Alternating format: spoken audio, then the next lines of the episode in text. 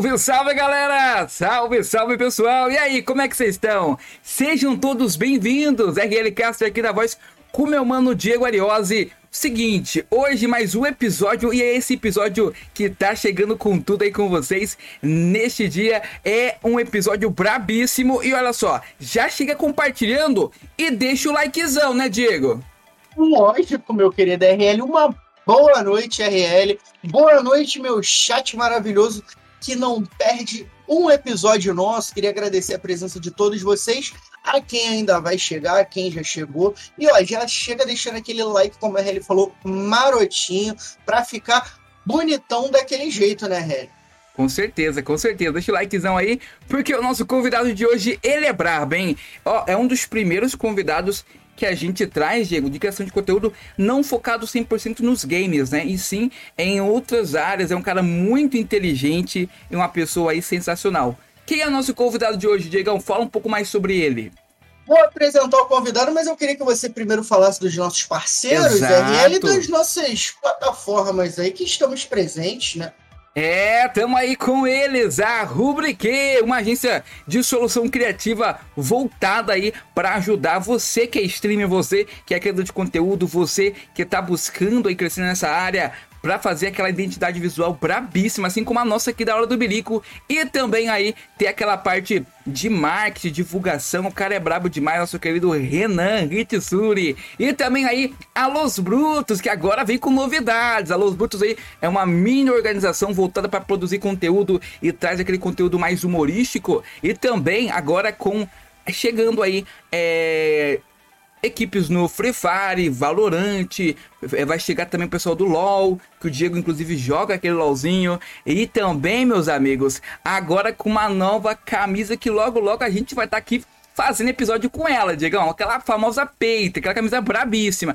E não o pode... manto vai chegar. Vai chegar. E não podemos esquecer também que tem, ó, quem quiser a camiseta, a camiseta tem aí na descrição o link e os descontos aí de 5%, tranquilo? É isso. E também não podemos esquecer esse brabo, o nosso mito, que faz as partes aí de memes, criador de conteúdo brabo nato cara é diferenciado, Diego. Ryzen, o brabo. State. É, pro player de State. Ryzen GG aí, brabíssimo. É um cara sensacional, um cara topzera e que você pode assistir o conteúdo dele. Tem um link também do canal dele na descrição. E também aí, Ryzen GG lá no Instagram, já segue lá. É isso, Diegão. Esses são nossos parceiros. Fala o nosso convidado e bora lá.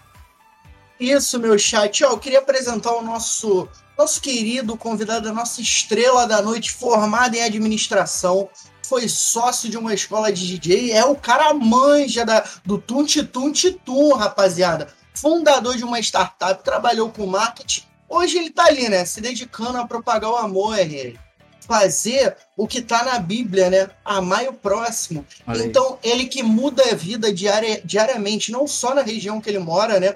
Mas ele já viajou para alguns estados brasileiros aí, propagando o amor. Diretamente de Curitiba, meu amigo. Seja muito bem-vindo, meu querido Next Level DJ, o moço do Te Amo.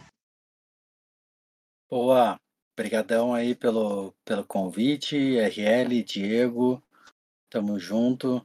É, pô, até na verdade o Diego tinha mandado uma mensagem já há algumas semanas. Eu acabei meio que perdendo a mensagem. E até. Sabe como é que eu te achei, Diego? Eu fiz uma busca por. Eu, que eu falei com ele, eu falei, não, tipo, sei lá, que passei o contato, vamos fazer. Alguma coisa assim, não, não respondi. Eu procurei, pô, será que tem alguém me chamando para algum podcast? Fiz uma busca ali no meu Instagram por podcast. Mensagem apareceu você, eu falei, pô, Diego, vamos conectar.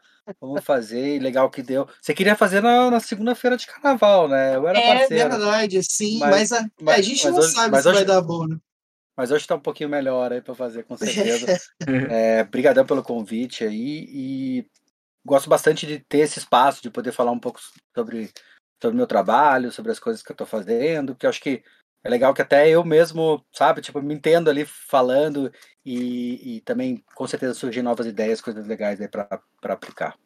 Bacana, E ó, o, o Nex, a gente tem uma entrevistinha de emprego aqui, né? Normalmente a gente pede para o convidado falar o nome, a idade, qual a cidade que mora. Tá bom. É, cara, eu, na verdade, quando eu fazia os conteúdos de games, É, não sei porque eu inventei, eu menti a minha idade ali numa live e depois eu fui sustentando a idade. Então, na época ali, eu falava que tinha 32, 33, e os caras, pô, mas você tá meio, meio acabadão pra 32, 33. E até a galera que me segue há mais tempo sabe que eu fiz um implante também, né? Capilar. E daí então tinha que umas entradas gigantes, a galera não acreditava muito, mas eu tentava sustentar, não. Então, eu tô falando de Curitiba e eu tenho 45 anos. E o nome, para quem não sabe do Next, é Ilan, né, Next? Isso. É, tem que fazer uma busca, rapaziada, bem bem minuciosa, né? Para saber o nome do Ilan, né? Mas eu consegui achar, eu consegui achar. Queria mandar um salve aqui, meu querido Melion. Um salve, salve, Melion, uma boa noite. Everton Oliveira, o moço do Tiamo. Esse cara é brabo, brabo demais. Metal God 256, salve, salve, Next. Obrigado pela presença, rapaziada. O AK Emerson, salve, salve, AK Emerson. Tamo junto. Obrigado pela presença, galera. Vai compartilhando aí, ó. E lembrando, tá? A partir de amanhã, nossa troca de ideias aqui com o Next Level vai estar disponível nas plataformas de música e comunicação, Spotify, Apple Music, ah, Google Podcast. Então, quem quiser seguir a gente nessas plataformas também, ajuda muito o nosso trabalho. E ó, você que ainda não segue, não conhece o trabalho do Next, na descrição todos os links aí disponíveis para você seguir o Next. Segue a gente também, então fica à vontade para curtir ele propagando o amor diariamente. Mas, Nex, eu queria saber o seguinte: como é que começou? Você, a gente estava conversando um pouquinho off ali, você falou que já fez de tudo um pouco, né? O Nex começou a carreira ele como DJ, foi isso mesmo ou teve algo antes? Uh, cara, assim, já começar do início mesmo, a história é, é bem longa. Vou tentando passar mais os highlights. E eu acho que assim, é, acho que é interessante porque às vezes você, faz algumas coisas que na época, é, sei lá, às vezes você tá meio de aprendiz, não tem tanto resultado, mas daí eu acho que é, várias dessas coisas vão, foram se somando para culminar aqui no, nesse, hoje, né, nas coisas que eu estou realmente fazendo. É, eu sempre gostei de, de, de empreender, é, sempre tive essa ideia, tipo, meio que de ter o, ter o meu próprio negócio, é, e até acho que hoje tipo assim, eu, eu consigo até ter isso, assim, né? Porque você fazer vídeos, eu, eu encaro, claro, tem todo esse lado de ajudar o próximo, é, tem, um, tem um propósito muito conectado com isso, mas é, basicamente assim eu consigo trabalhar sozinho, tenho uma equipe relativamente pequena, pessoal de apoio e consigo só focar nisso, então acho que isso é, isso é muito legal. Mas eu, eu de moleque assim, com 18, 19 anos, entrei de sócio numa academia de jiu-jitsu, eu treinava jiu-jitsu, até minhas orelhas são, são bem destruídas é, por causa disso, mas gostava bastante. É, acabei de lá eu criei um, fui, um, fui trabalhar num campo de paintball, né, me chamaram para ser sócio, e joguei muito paintball, fui campeão brasileiro de paintball amador, gostava bastante, foi uma época realmente muito boa. E acabou que nessa época eu conheci a música eletrônica. Então, fiquei amigo do, do Leozinho, que era um DJ aqui de Curitiba. Ele acabou me incentivando, pô, tem pouco DJ, isso aí. É no, nos idos dos anos 2000, 1999. E daí ele incentivou, pô, não tem muita gente para tocar, eu fico tocando aqui a noite inteira no clube que ele era residente aqui em Curitiba. E eu peguei essa ideia, falei, ah, vou começar a tocar, comecei a tocar com dois outros amigos. E é, esses dois outros amigos, eles tiveram uma facilidade muito grande, assim, para para fazer aquela parte mais mecânica do DJ. Hoje, claro, não vou desvalorizar nada parecido, mas eu até eu também toco. O DJ hoje toca com software, ele tem muito mais ferramentas, facilita muito. Naquela época era muito de ouvido, era praticamente como tão difícil quanto você tocar um, um, instrumento musical, não desvalorizando os DJs de hoje, longe disso. Não era é... tão automatizado, né? Pode-se dizer é, isso. É, era no, no toca-disco mesmo, no ouvido, não tinha contador de BPM. Você tinha que ter a manha, perspicácia ali para fazer a coisa é, realmente acontecer. E esses meus dois amigos, eles muito rápido já aprenderam a tocar, já tinham festa, já estavam um, um já estava residente do, desse clube, é, e eu era muito ruim era muito ruim mesmo. Eu, tipo assim, ficava ali por horas, horas praticando. E eles, pô, mas você fica aí por horas, você tem que tocar numa festa. Só que eu, eu não me sentia pronto, preparado para subir num palco. E eu era uma pessoa muito tímida, fechada. Eu não me imaginava estar tá lá interagindo, principalmente se eu, se eu tivesse alguma dificuldade lá, não fosse conseguir mixar direito. Eu acho que ia ser muita vergonha é, para mim. E você era ali... mais tímido também, né, Nex? Você veio é... perdendo essa timidez. Né? Sim, sim. Então eu fiquei um ano praticando em casa. É, até acho que é muito importante também a gente é, ter mentores, fazer curso. Eu fui para Londres, na verdade para Inglaterra, mas em Manchester eu fiz um curso lá para DJs e foi, sim, nesse curso, em dois dias, é, eu realmente destravou meu ouvido, eu, eu, comecei a tocar, né, comecei a conseguir mixar, e esse meu professor, ele falou assim, olha, a maneira mais fácil, mais rápida mais barata de você conseguir uma festa para tocar é fazendo a sua própria festa. Por quê? Porque você vai bater na porta de um clube, que o clube lá né, já tem sua audiência, está investindo já lá no DJ, em mídia, o cara não te conhece, por que, que ele vai apostar tudo isso para te colocar lá no palco e de repente você não levar ninguém de público, você tocar mal, esvaziar a pista e ele ter maior prejuízo? E ele falou, cara, você tem que fazer a tua própria festa, fazendo a tua própria festa você vai é, realmente criar o teu mercado, desenvolver ele. E eu acho que até assim, desses, é, dessa minha vamos dizer, dificuldade ali, eu aprendi muito isso, que às vezes, assim, tem essa coisa que tem pessoas que têm talento, que têm facilidade, e eles vão, talvez, no momento inicial, e muito mais rápido do que você, porque ele já tem meio que um dom, ele tem uma coisa ali dentro dele que já faz a coisa acontecer. Mas se você não tiver realmente a, a, a constância, a disciplina e a umidade para seguir fazendo isso, você não meio que não chega, não chega a lugar nenhum. Né? Eu, eu muito, tipo, eu brinco assim, eu falo com a, com a Flávia, com a minha namorada, a gente fica falando, e ela falou primeiro essa frase, a gente repete bastante, que é, pô, se fosse fácil, qualquer um faria.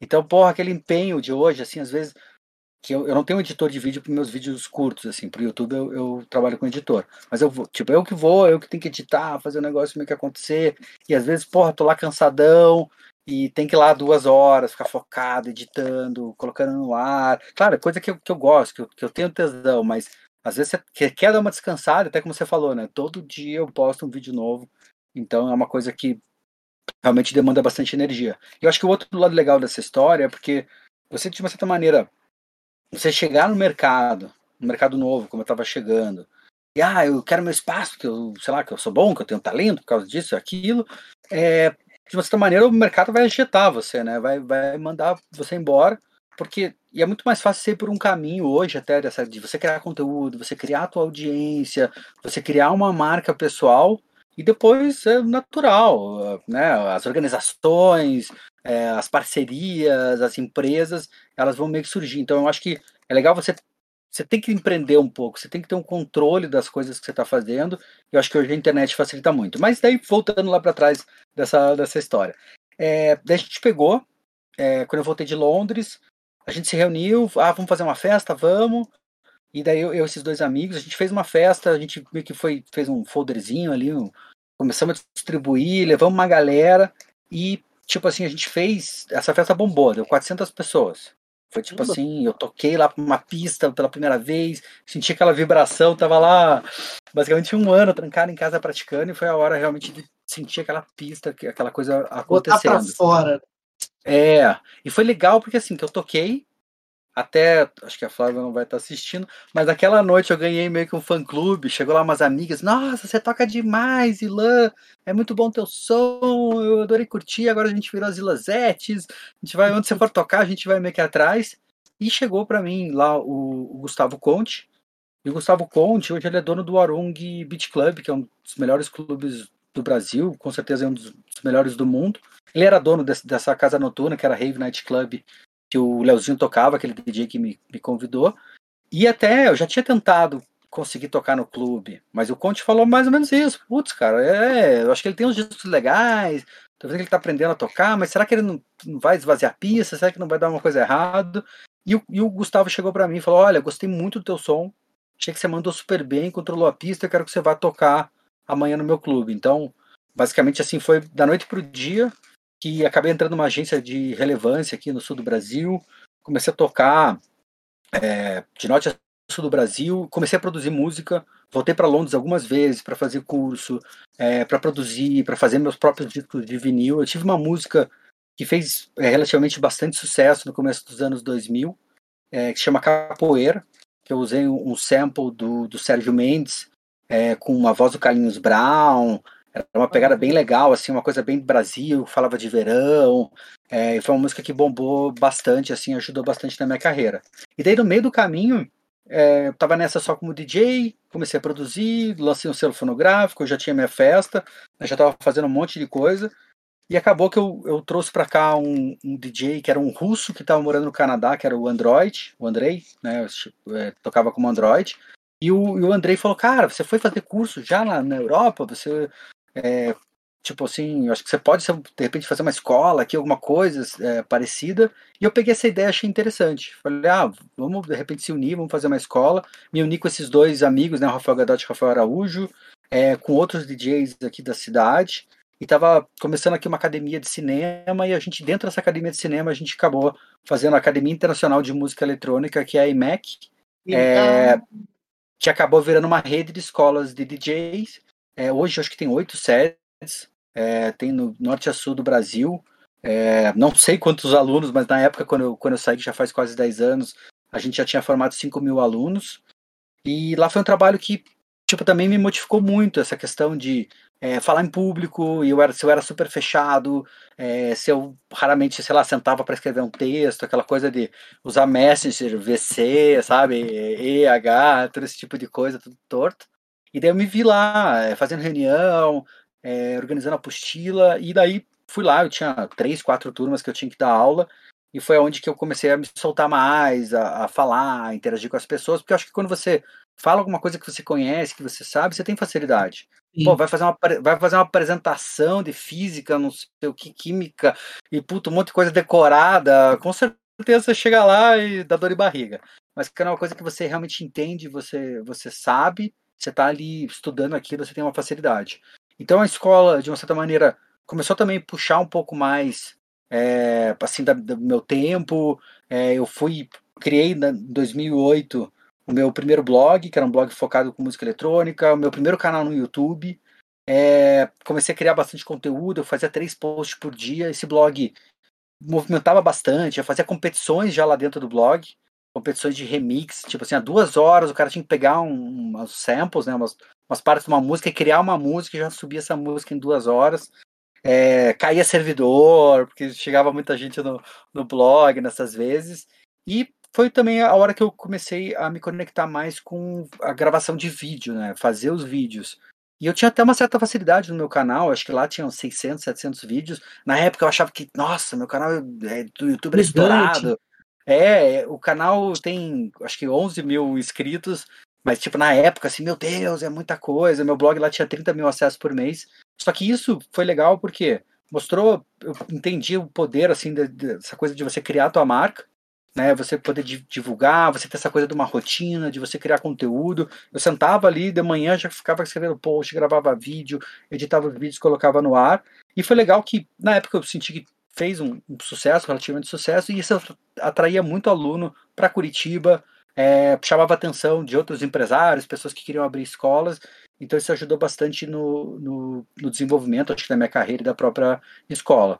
Aconteceu que eu fiquei basicamente na escola lá 10 anos, chegou uma hora que eu senti que, putz, encheu o saco. Tipo, eu gosto, é legal, gosto de dar aula, acho que é transformador, já mudei a vida de muita gente, mas eu queria fazer uma coisa diferente e senti que lá, é, na estrutura, na maneira que a gente trabalhava já há muito tempo, não tinha, vamos dizer, é, como desenvolver, como fazer coisas diferentes. E quando eu saí de lá, foi bem louco, porque todo mundo chegava e falava assim: Mas o que está acontecendo? Mas o que você vai fazer da vida? Como é que você vai ser da escola? Mas.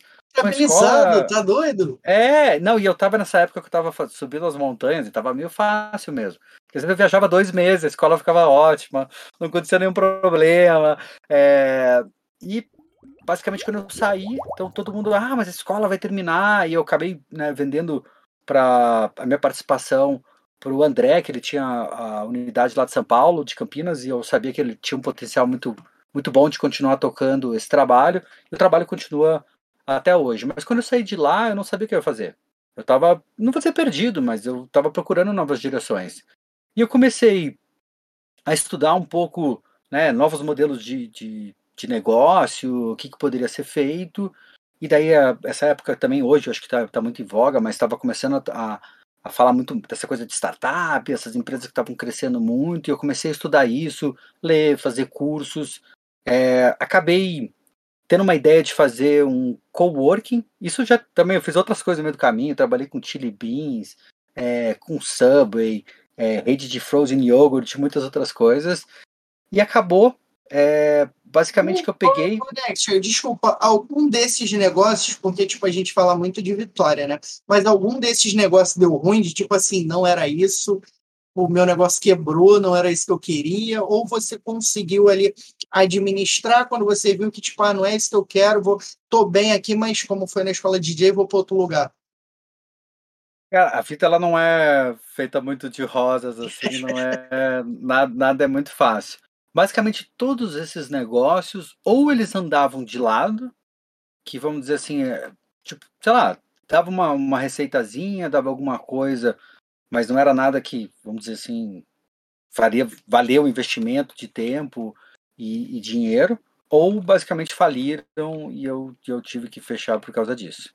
Então foi a escola talvez, vamos dizer, é, o, é o negócio mais durável que está aí há 20 anos fazendo a coisa acontecer, mas o resto foi só dor de barriga, só dando merda, problemas e tudo mais. Porque Mas aí... assim, a gente tem um público, né? É, como a gente tá conversando aí no off, a gente tem um público do, da parte de games ali, que é uma galera muito nova, né, Harry?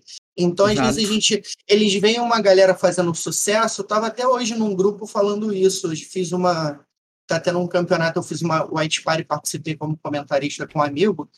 E Legal. o rapaz perguntou o seguinte: ah, vale a pena você ser pro player do jogo? Vale a pena não sei o que? Ele falou, cara, a única pessoa que pode dizer isso é você, dependendo do seu tempo, dependendo da sua vontade, dependendo do seu querer. Só que assim, é, às vezes a gente vê o Next ele hoje, o Next ele, é, é ele é um sucesso, né? As pessoas acompanham, as pessoas conhecem. Mas é, a gente aqui, normalmente, a gente também mostra o outro lado da moeda. Porque, tipo, ah, você vê o cara ali, o Cristiano Ronaldo, como o melhor jogador do mundo, mas ninguém vê que o Cristiano Ronaldo, uma hora da manhã, os seguranças iam tirar ele da academia porque ele estava treinando. Então, tipo, você vê o Messi ali como o melhor do mundo, mas ele estava ali sentado assistindo o Deco, o Ronaldinho, é, Thierry Henry ali, o Eto'o treinando, e o, o repórter perguntou para ele, por que você não vai lá bater falta? Ele, é o momento deles, vai chegar o meu. Então é bacana a gente também contar que, tipo, no meio do caminho teve um obstáculo, né? Teve muitos. Teve, teve muitos obstáculos.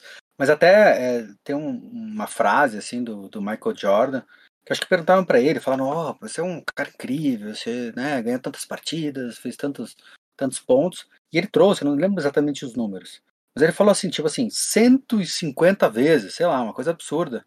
Eu tava com a bola na mão, e eu, talvez 150 exagerei, mas é, é muita coisa. Cara, eu tava com a bola na mão, e eu tinha a chance de fazer o ponto e ganhar ou empatar, e eu errei. Então, assim, cara, mesmo, né, você tem que estar jogando muito, você tem que estar tá errando muito para realmente começar a acertar mais e reduzir esse tipo de coisa. Como, tipo, o meu canal lá eu achava que era, que era um sucesso, mas basicamente o que eu, que eu ganhei nos dois primeiros meses fazendo o Next Level DJ deu todo o trabalho que eu tive lá. Quase 6, 7 anos de blog, mais de, de, de canal no YouTube, mais de mil vídeos, um monte de horas de edição tal, e tudo mais. Então, cara, com certeza tem, tem muito tropeço para a gente chegar ali em algum ponto. Eu comecei daí, que eu tava voltando na história. Eu tava lá embrenhando nesse universo de startups, daí eu tive essa ideia de fazer um podcast, desculpa, podcast não, de fazer um coworking com foco em música. Então seria um espaço que teria estúdios, teria tipo assim várias empresas lá dentro, produtoras e tudo mais. E acabei me juntando é, com um núcleo aqui em Curitiba, que ele já tinha um, um, esquema meio parecido. A gente teve uma ideia de fazer uma coisa toda mirabolante, era gigante e tal. No final das contas, meio que não deu certo essa ideia. Aqui no meio do caminho, eu tinha tido a ideia de criar um espaço que a gente poderia vender serviços. Então, a masterização de, de música, mixagem, é, aulas tal e tudo mais. E seria para as pessoas que estivessem trabalhando no coworking poder, vamos dizer, vender ali né, os seus serviços. E aconteceu que com essa ideia, né, com esse, com esse projeto inicial ali que já estava tendo algumas vendas, eu entrei numa aceleradora de startups que é a Hot Milk, até por coincidência tá o copinho deles aqui, que é da PUC Paraná. Eu entrei lá, nossa, já no, na apresentação que a gente fez, já destruíram, falaram, não, isso não é uma startup, não sei o quê. Mas conseguimos entrar, entramos, e basicamente assim, eu percebi lá dentro que o negócio que estava montando ali era, era muito pequeno, assim. E você fazer uma empresa pequena, uma empresa grande, o trabalho é o mesmo. Né? Então, você vai fazer, como eu já fiz muitas outras, você vai lá, bota no trabalho, fica ali produzindo, produzindo, produzindo, chega lá no final das contas, não sai muito resultado. Então eu percebi que eu precisava mudar. E acabou que eu fui numa conferência lá em Amsterdã, que é o Amsterdã DS Event, e lá eu conheci esse modelo de negócio que é basicamente você criar comunidades de fãs. Você pegar as pessoas que amam uma marca, que gostam realmente né, daquilo, que já estariam divulgando, defendendo, falando bem, e quando você cria uma comunidade, quando você reúne essas pessoas, e quando você, de uma certa maneira, homenageia, fala, porra, olha que legal, todas as coisas que você está fazendo, e agora eu vou te retribuir, você consegue ter resultados excelentes de venda, porque o marketing tem muita confiabilidade. Né? Se você vai, quer sair numa noite, num festival, um evento, você vai perguntar pro teu amigo, que é o cara que vai mais nas festas, que tá lá direto, que vira toda madrugada, pô, qual que é o DJ bom, qual que é a festa legal, e ele vai te falar. Então esse é o marketing que tem realmente uma confiabilidade muito alta. E a gente criou daí a, a Social Wave, que é essa startup que cria comunidades de fãs para festivais, para eventos musicais. E daí, basicamente, é, a gente teve muito sucesso. A gente trabalhou com os principais festivais do Brasil, de Lula Palusa, Experience, é, Day Festival, trabalhando com a Green Valley. É, basicamente, tem eventos aí do, do norte a sul do Brasil. E, e acabou que a empresa estava super bem, mas chegou 2020, chegou a pandemia, e daí já comecei a ver as notícias que estavam acontecendo na Europa, os eventos sendo cancelados. É, a gente estava com 23 funcionários na época, e foi uma coisa já de das férias para quem poderia dar, tentar queimar uma gordura ali de coisas que talvez eu tivesse que mexer, tivemos que eventualmente né, demitir todos os funcionários. E agora, depois aqui de três, quase três anos, eu acabei fechando completamente a empresa. Isso que a gente fez várias rodadas de investimento, né, a gente teve bastante capital, criou bastante tecnologia, mas a pandemia, de uma certa maneira, deu esse chacoalhão. E quando chegou a pandemia, fechou a empresa e, putz, o que, que eu vou fazer aqui dentro de casa? E acabei que eu, tipo assim, eu tinha ainda meus tocadiscos, tinha um mixer, começou essa coisa das lives, né? Muitos artistas fazendo as lives, as lives meio bombadas.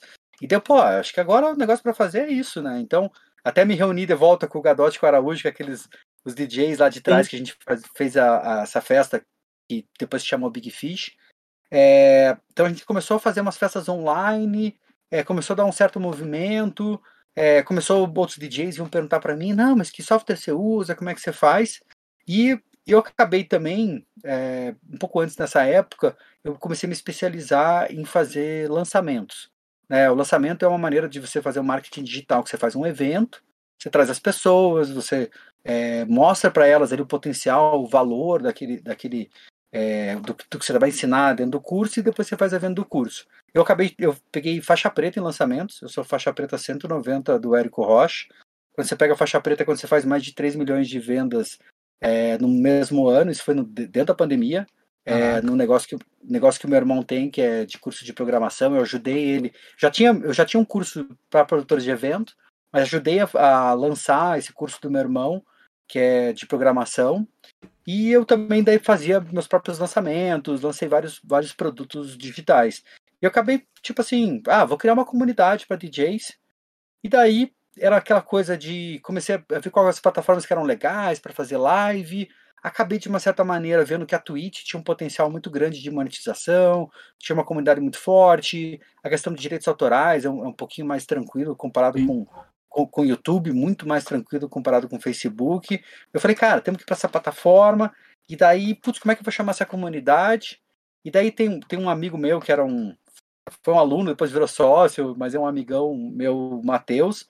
E ele tinha uma comunidade para DJ que chamava Power Up. Até pô, Power Up. Que que eu vou... Daí achei até legal o Power Up também, tem uma coisa meio, parece o Mario, né? Pegando. É. Meio, meio, meio crescendo. E daí eu fiquei pensando, e eu pensei essa coisa de, do, do, próximo nível, do next level, de você passar de fase. E era essa época também de, de quase refazer ali, né, do, dos destroços da empresa.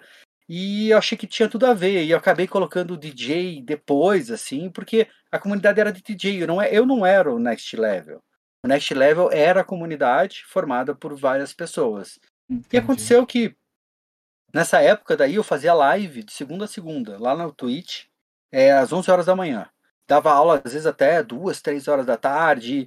É, era uma época que talvez eu tinha 60, 70 pessoas assistindo, mas era uma comunidade relativamente boa e forte e eu gostava bastante.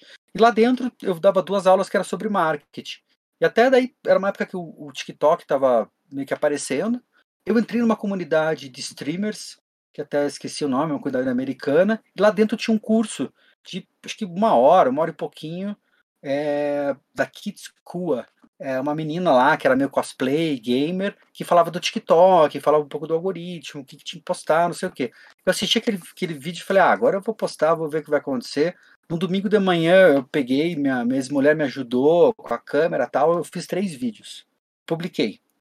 É, acho que um vídeo já tinha batido, bateu uns 30 mil, outro bateu uns 200 e poucos mil, e o outro deu uns, sei lá, quase um milhão, assim. Caraca. E daí eu olhei, cara, da noite pro dia eu tinha 20 mil seguidores.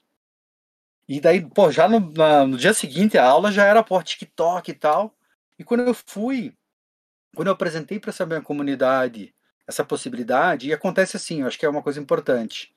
É, às vezes, em alguns momentos da, da humanidade, da história, e você vai, todo mundo vai viver aqui, talvez 5, 10 desses momentos ou menos, é aquela coisa, ou você vai, mergulha e você muda teu paradigma, maneira de pensar, ou você fica meio para trás, assim. E hoje a gente tem uma oportunidade muito grande, essa questão dos vídeos curtos, o TikTok ele veio, ele meio que ele mudou as mídias sociais, não foi sozinho, foram vários elementos que se juntaram, mas ele mudou a maneira que a gente consome, né, o conteúdo. E todas as outras plataformas hoje, eles basicamente querem criadores de conteúdo, querem pessoas criando vídeos curtos. Sim. Hoje, a, a plataforma que me dá mais dinheiro é o Facebook.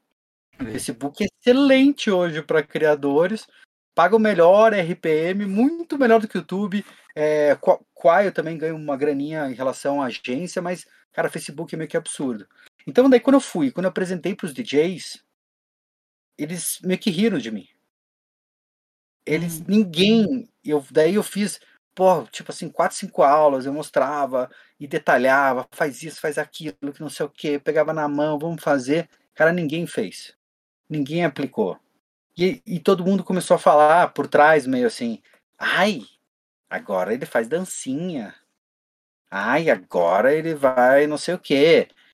E daí aconteceu que eu continuei, né, publicando os vídeos. Na época eu fazia uma competição de DJs na Twitch. A competição bombava, chegava a dar 500, 600 pessoas assistindo.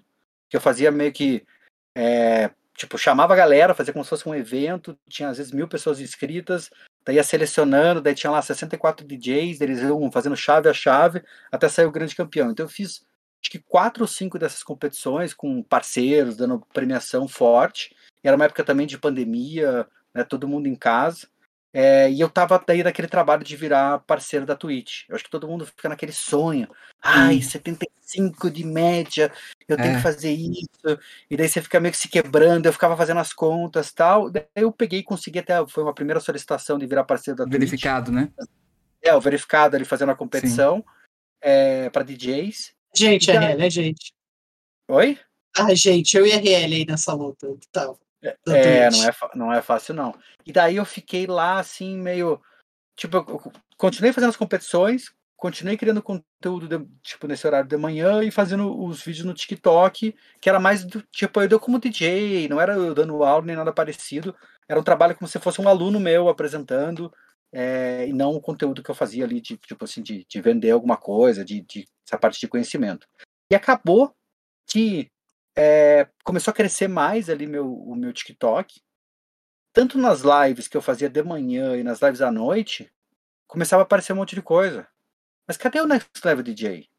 Cadê o cara? De manhã, chegava a molecada e falava: que que é isso? O que, que você tá dando aula? Não, vamos jogar Among Us. Vamos fazer alguma coisa, joga um Minecraft, esquece esse negócio. Pô, toca uma música pra gente, isso aí tá horrível. E daí eu falei, ah, vou começar a arriscar. Daí Eu comecei a arriscar, fazer umas lives à tarde. Já dava 60, 70 pessoas. Eu falei, pô, eu tô construindo uma comunidade, tá legal. É, tudo bem, era bom fazer as competições com DJs, mas dependia de um terceiro. Às vezes alguém divulgava muito, dava muita gente, às vezes não dava tanto. Eu falei, ah, vou começar a botar mais energia nisso. Comecei a botar mais energia nos vídeos. Comecei a fazer experimentos em vários jogos, que eu acho que é uma coisa importante também. É, eu não sabia muito bem o que eu ia jogar, para que direção eu ia, o que a comunidade ia curtir. Acabou que eu esbarrei meio que do Fortnite, que eu tinha jogado bem pouquinho. E o, e o, Fortnite tem muitas possibilidades dentro. Tem a parte do criativo, que você pode criar seus mapas. Sim. Tem toda uma parte que você tem lá uma chave de pareamento, que você pode fazer suas próprias competições. E quando eu coloquei esse elemento de competição no, na, na minha comunidade de games, isso meio que explodiu. Porque tinha, tinha, as, tinha as screams, né? Que são os jogos que a galera faz e tal. Mas não tinha muita gente fazendo com dinheiro, como eu fazia. Não eram valores grandes, era, sei lá, o ganhador ganhava 60 reais mas para molecadinha é muita grana. É. Então eu, eu, comecei a fazer lives ali para 100, 200, 300, 400, 500 pessoas, mantive por um bom tempo. Acho que o Diego deu uma travadinha. Tá eu aqui. acho que eu travei, eu acho que eu travei. É, travou aqui, eu ver se atualiza aqui. Travou mesmo. Que... Pode continuar, é. Next. Daqui a pouco ele volta aí. Daqui a pouco tá, eu volto. Não, não tem problema. E daí eu peguei é, esse elemento de, de, competição é uma coisa que eu trouxe basicamente minha vida inteira. Quando eu tinha meu blog lá em 2008, eu fazia competição de remix é, com a galera, que eu falei até que caía lá o, o servidor ali de tanta gente que ia. Sim. Quando eu tinha escola de DJs, a gente fazia sempre é, uma competição desses DJs. E essas competições, elas começaram basicamente a crescer muito. Aqui em Curitiba, eu fiquei residente de um clube, a gente fazia lá todo mês essa competição, dava muita gente.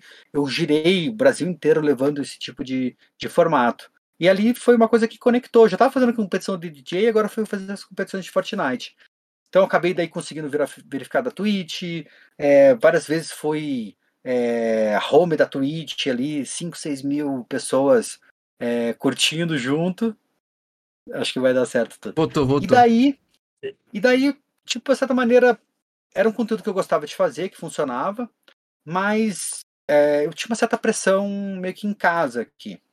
É, a minha ex-esposa, eu acho que até, talvez ela me ajudou eu, eu, em algumas coisas, mas ela, ela não gostava assim que eu ficava jogando. Ah, você fica jogando com a criançada e não sei o quê, e, e ela achava que era uma que não era profissão, assim. Eu, eu tinha até eu fazia uns vídeos meio de piadinha, que era ela meio é, falando, pô, mas você tá fazendo live, que você falou que você tá dormindo, e, e, tinha um fundinho de verdade, porque ela não me apoiava muito. E aconteceu que naquela aceleradora de startups que eu fiz parte, é, tem um grupo lá que eles basicamente trabalhavam na aceleradora, eles saíram para fundar uma empresa, e eles acabaram, viram, né, tinha esse meu, que eu tava saindo da Social Wave, tava fechando a empresa, e daí eles me convidaram para virar gerente de marketing dessa, dessa startup e que é uma startup que trabalha com saúde, né? trabalha com é, doenças crônicas, diabetes tipo 2, hipertensão, é, obesidade, por aí vai. Então, para mim, foi, foi um desafio, foi bom também eu pude aplicar muitas coisas que eu, que eu aprendi, que eu estudei de marketing digital. Virei sócio da empresa e fui trabalhar lá full time. Lá tinha uma estrutura interessante, que era, eles brigavam comigo porque eu trabalhava muito no final de semana, então, né, tipo assim, eu tinha que mandar e-mail escondido, eu preparava os e-mails, só mandava na segunda, mas já estava tudo pronto. Mas eles, tipo assim, não, você trabalha muito, você tem que né, ter essa coisa mais de saúde, pra gente é essa coisa importante do funcionário. E nas sextas-feiras a gente tinha sexta-feira livre. Mas eu não conseguia fazer tanta live, foi uma época que a gente também criou uma org, que é a GV Base, é, o Malin até foi me ajudar a fazer as lives, acabou perdendo um pouquinho de força e a gente acabou desligando isso. E só que daí no meio do caminho, eu percebi assim que o conteúdo de game estava legal, era um conteúdo que eu gostava muito de fazer, mas eu, eu tava andando meio de lado, assim, eu não senti que eu tava crescendo tanto. Eu tinha batido 600 mil seguidores na Twitch, no TikTok, desculpa. E, cara, teve um dia ali que eu até me assustei. Eu abri o TikTok, pela primeira vez, eu tinha perdido seguidor de um dia pro outro. Tinha, sei lá, 660 mil, no outro tinha 659 e 90. Eu falei, meu Deus, Porra, perdi, perdi, o que, que eu vou fazer? E é, eu acho que é importante essa coisa, também estava repetindo, de você participar de comunidades. Né? Você estava você tava contando, Diegão, que tem a comunidade do PUBG, que todo mundo Sim. interage e tal. É muito importante participar de comunidades, porque você tem pessoas que estão que estão na tua frente, que já trilharam aquilo, que tem contato com mais pessoas, que pode às vezes né, destravar uma coisa em você. E acabou que eu peguei, eu tinha um, um mentor, né, para essa parte de conteúdo do TikTok, que é o Joseph Todd, que é um gringo que eu fiz algumas mentorias com ele. E eu fiz uma mentoria com ele e ele tinha até acabado de lançar um vídeo, eu tinha assistido o vídeo antes, e ele mostrou dos experimentos sociais, né, dessa coisa da pandemia, tá, tinha acabado a pandemia, é, no maioria dos países, estava tendo essa abertura, pô, agora é hora de ir pra rua, de interagir com as pessoas, e para mim, na verdade, isso era um desafio muito grande. Se eu criava um conteúdo que era fácil, que eu ligava a câmera, o OBS, fazia uma historinha tal, gravava, ali eu ia precisar desse material humano, essa interação, e como eu, de certa maneira, ainda sou meio tímido, pra você chegar e dar um oi na rua, é, para alguém que você não conhece, e chamar a atenção dela, você tem, tem que fazer realmente essa barreira. E até a, a minha Isa, a Letícia, acabou me ajudando no primeiro vídeo, foi o único vídeo que foi meio que montado, ela não sabia que eu ia perguntar, mas eu montei a câmera aqui na frente de casa. A gente ficou esperando passar alguém, e era domingo, alguma coisa assim, não passava, não passava. Eu falei, ah, vai você mesmo. Ela vai perguntar, não, vai que vai dar certo. Ela chegou e eu falei para ela assim, eu perguntei para ela, o que, que, você faria se descobrisse que teu filho usa Discord? Como se fosse uma droga, Esse alguma vídeo, coisa assim. Sim. É, foi o primeiro de todos. E ela pegou, ai, eu ia falar com as mães e não sei o que, ia ficar muito preocupado. E esse vídeo, ele deu 3 milhões de views. Na, minha, na época, você até falou, pô, eu sei que você é do Caio Pinto. O Caio Pinto fez muito sucesso, né? Tipo, tem, criou uma comunidade, muita gente republicava isso. Às vezes chegava gente do Facebook e falava, pô, vim do Facebook, eu que eu nem tenho canal. É, não, tem um vídeo teu, eu ia olhar lá, o vídeo tem 10 mil comentários. Sei lá. Você conheceu esse Caio Pinto depois? Você sabe quem é esse, essa pessoa, esse personagem? É, você não sabe da história, né? Eu não já, sei. Eu vou, eu vou te contar o Caio Pinto. Não sei. O, o, Caio Pinto é uma criação minha, o Caio Pinto não existe. Ah, o Caio não existe, mano. É. Porque, tipo assim, tem, tem pro... é muito bom. É, não, assim, quando eu conto essas coisas, as pessoas falam assim para mim, nossa, acabou com a minha infância. Mas, de uma certa maneira, é, eu criei esse personagem. Tinha um outro criador de conteúdo era o Darkzin, e ele fez um vídeo que era Jacinto Pinto alguma coisa. eu falei, ah, eu também vou, vou fazer um personagem para mim, alguém que vem me trollar, e acabei criando lá o Caio Pinto 663. E de outra maneira, eu que ia lá, fazia as próprias trollagens, é, gravava e colocava no ar. E eu acho que assim, é, aquela época no TikTok, esse tipo de conteúdo ele funcionava muito bem. Né? Meio shitpost, né? As piadas de baixo calão, umas coisas até pesadas, não preconceituosas, mas pesadas, assim, às vezes meio sexual até, e acabou funcionando super bem. E é uma coisa que, tipo assim, na época, vamos dizer assim, alguns vídeos batiam um milhão, um milhão e pouquinho, na média batia 500, 600 mil, mas como eu falei, né, criou essa comunidade, deu, deu uma empurrada muito boa. Mas esse vídeo, esse primeiro, deu 3 milhões e muita gente me seguindo, essa conexão. Eu senti que essa era a direção que eu realmente eu queria ir. E no começo, é, foi meio que sem querer, porque eu, eu não tinha muita ideia dos experimentos que eu ia fazer. Tem um cara que eu achava muito engraçado, divertido, e até hoje, eu, ah, depois agora eu fiquei. É, tô mais próximo dele, não vou dizer de amigo, mas mais conhecido, que é o Edu Primitivo. Ele, ele faz. É, ele faz. Mas é umas coisas meio. Ele vai lá e finge que roubou, não sei o quê. Ele chega pro cara e diz, pô, que legal, tô aqui teu troco do motel ontem, ó, oh, tava com a morena, hoje tá com a loira.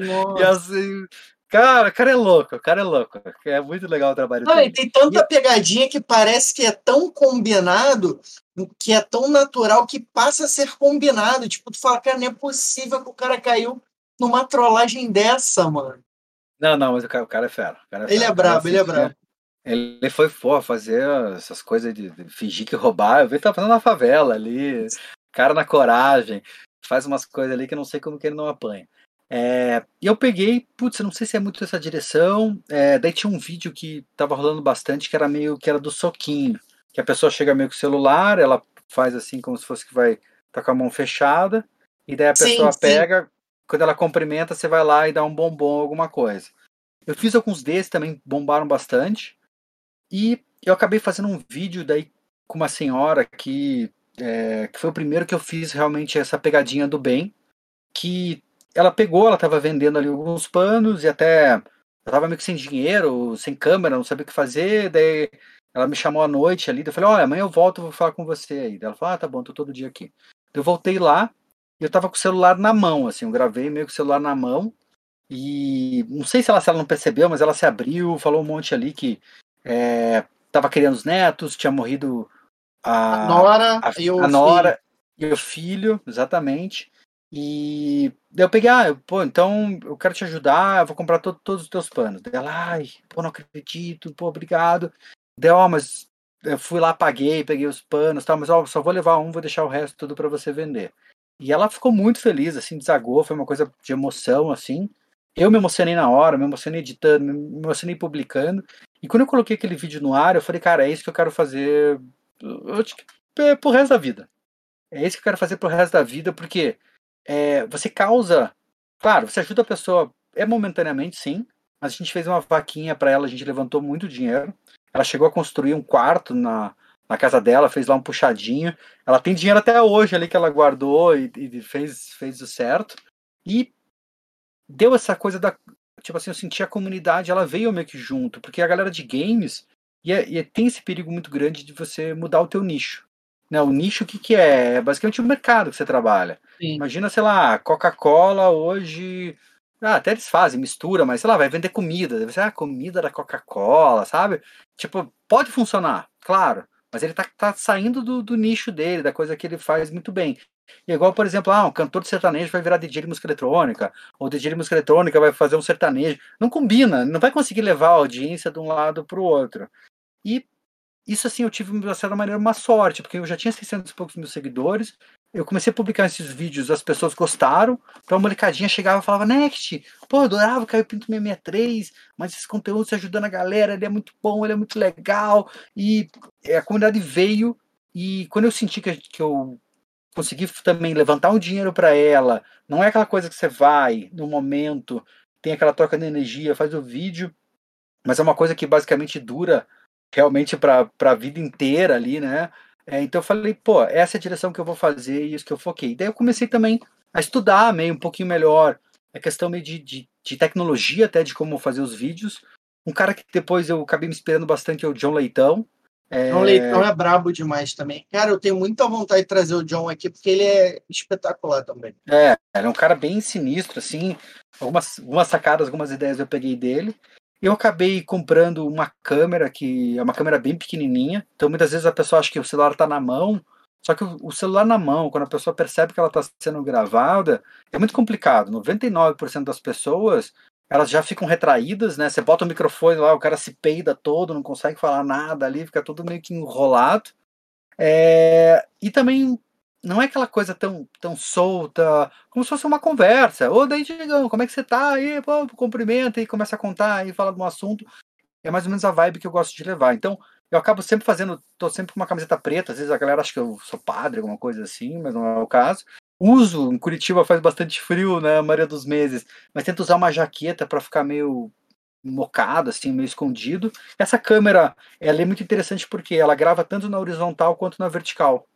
E, e se você está gravando, por exemplo, na, na horizontal, na vertical, ou na vertical, você consegue mudar um pouco o ângulo. Ela grava como se fosse um 180 graus. Entendi. Então, às vezes, eu tô, eu tô um pouquinho de lado, eu consigo fazer, eu consigo mostrar uma coisa no chão tal. Irado. Então, acho que ela, ela, ela dá um pouco dessa mobilidade. O microfone dela, eu não acho ela tão, tão top, mas é uma coisa que eu tô tentando melhorar. Até comprei um microfone aqui de lapela para estar tá meio que evoluindo e fazendo meio que melhorar, assim, que eu acho que é uma parte importante do som, assim, realmente tá, tá funcionando. E eu acho que também, aquela coisa, você não, você não para de estudar, né? Hoje em dia eu migrei até pro, pro Premiere para editar os vídeos, daí já quer melhorar a coloração, e daí continuar melhorando o tratamento de áudio. Então eu tô o dia inteiro assistindo tutorial no YouTube, é, tem alguns amigos que também né, fazem edição, é, trabalham com, com, parte de cor tal e tudo mais, então estou sempre tentando pegar umas dicas, melhorar, evoluir e vendo possibilidades aí de apresentar melhor o meu trabalho. Brabo. Ô, RL, esse cara é brabo demais, já tá dando várias dicas aqui, galera que acredito que está ali com papelzinho, caneta, e ó, pro meu parceiro, a Emerson, não dar aquela infartada, ele mandou aqui assim, ó. Primeiro, tá. vou, vou, vou, ler de trás para frente. Ele falou: RL Diego, vocês estão diante de um ser humano sem igual. Não tenho palavras para escrever a alegria de vocês estarem entrevistando um cara que é único, é um e um milhão. Poucos, né? Poucos fazem isso e ele é brabo demais mesmo. E ele queria saber o seguinte: a primeira pergunta dele é o seguinte: como ele teve, como você teve a ideia, o, o Next, de falar te amo para as pessoas, né? Porque eu estava lendo uma reportagem e teve até uma crítica, né, em relação a isso, a esse eu te amo que você fala para as pessoas. Mas como é que surgiu essa essa ideia de falar o te amo? O te amo, na verdade, eu não lembro exatamente qual foi o primeiro vídeo. Mas eu acho que ele saiu meio, meio sem querer, assim. Eu acredito que foi. Eu vou ter que voltar atrás e vou ter que assistir exatamente. Mas eu acho que foi essa questão de ser um vídeo emotivo, de ter uma conexão. E as pessoas. Por que, que tem essa crítica às vezes do, do, do, Eu Te Amo? Mas é uma coisa que eu peguei quase como uma marca minha mesmo, assim, uma coisa que eu, que eu bato muito na tecla. Porque é, tem uma coisa que às vezes a pessoa fala, ah, mas pô, um homem falando pro homem, ou você acabou de conhecer a mulher, é, mas não é, não é aquela coisa platônica, não, não tem nada a ver com isso. Mas é uma questão de você meio que olhar para o próximo e você olhar para você mesmo, assim. Porque às vezes, por exemplo, você tá lá numa fila, daí tá lá o funcionário, e daí você, puta, o cara não tá atendendo legal, e tá demorado, que tá não sei o que, você começa a ficar meio irritado e já quer meio que falar, e é uma coisa que, putz, pô, o cara tá lá fazendo o trabalho dele, ele tem as regras, tem os negócios para fazer, pode estar tá se batendo, talvez não tá passando também no melhor dia como você tá passando. Então, muitas vezes, assim, a dor dele é, é a tua dor. Você, você tá envolvido, a gente tá numa sociedade, a gente. A pessoa tá lá passando fome, o cara não tem onde dormir, não tem onde tomar banho, sei lá, não escova os dentes, pô, se tiver ficar doente, não tem ninguém para ajudar ele, nem nada parecido. Então é uma coisa de você olhar para o próximo e você se ver ali também. E essa questão assim, é, como você falou, pô, tá fazendo o mandamento de Cristo e tal, mas não é só a religião é, católica, só os cristãos que pegam isso. Se você for olhar praticamente todas as religiões, ou dá para afirmar que todas as religiões, um dos principais preceitos é realmente essa coisa do amor ao próximo. Né? Até o ateu, no geral, ele vai falar que o próximo ele, ele é importante. Então eu acho que isso, é, de certa maneira, naquele momento, iguala, nivela e faz a troca de energia ela ser mais profunda. E uma coisa que eu acho bem louco, que assim, a maioria das pessoas, elas ficam completamente, é, tipo assim, no contrapé, assim, são pegas no contrapé, e dá uma sensação de tipo assim, nossa, mas ele falou isso mesmo. E, e muitas vezes a pessoa nunca ouviu um te amo, ou faz anos, nunca ouviu de pai, nunca ouviu de mãe, nunca, talvez, do esposo, da esposa, não está ouvindo há muitos anos, e você tem, é, sei essa conexão, essa troca realmente de energia. E foi uma coisa que eu percebi também, porque assim, eu comecei a falar eu te amo, eu comecei a bater nisso, e às vezes eu recebia tipo assim, muito hate, né? É, principalmente quando eu entrei no YouTube, que não tinha uma comunidade tão forte como do TikTok, assim. E meu YouTube agora tá bem estourado, quase chegando a 800 mil. Então era uma comunidade nova, uma molecada que tava chegando, que escutava aquele, aquele Eu Te Amo pela primeira vez. E era muita gente falando, ah, mas puta, o que, que é isso? Da onde? Puta, o vídeo tava bom até esse momento. É...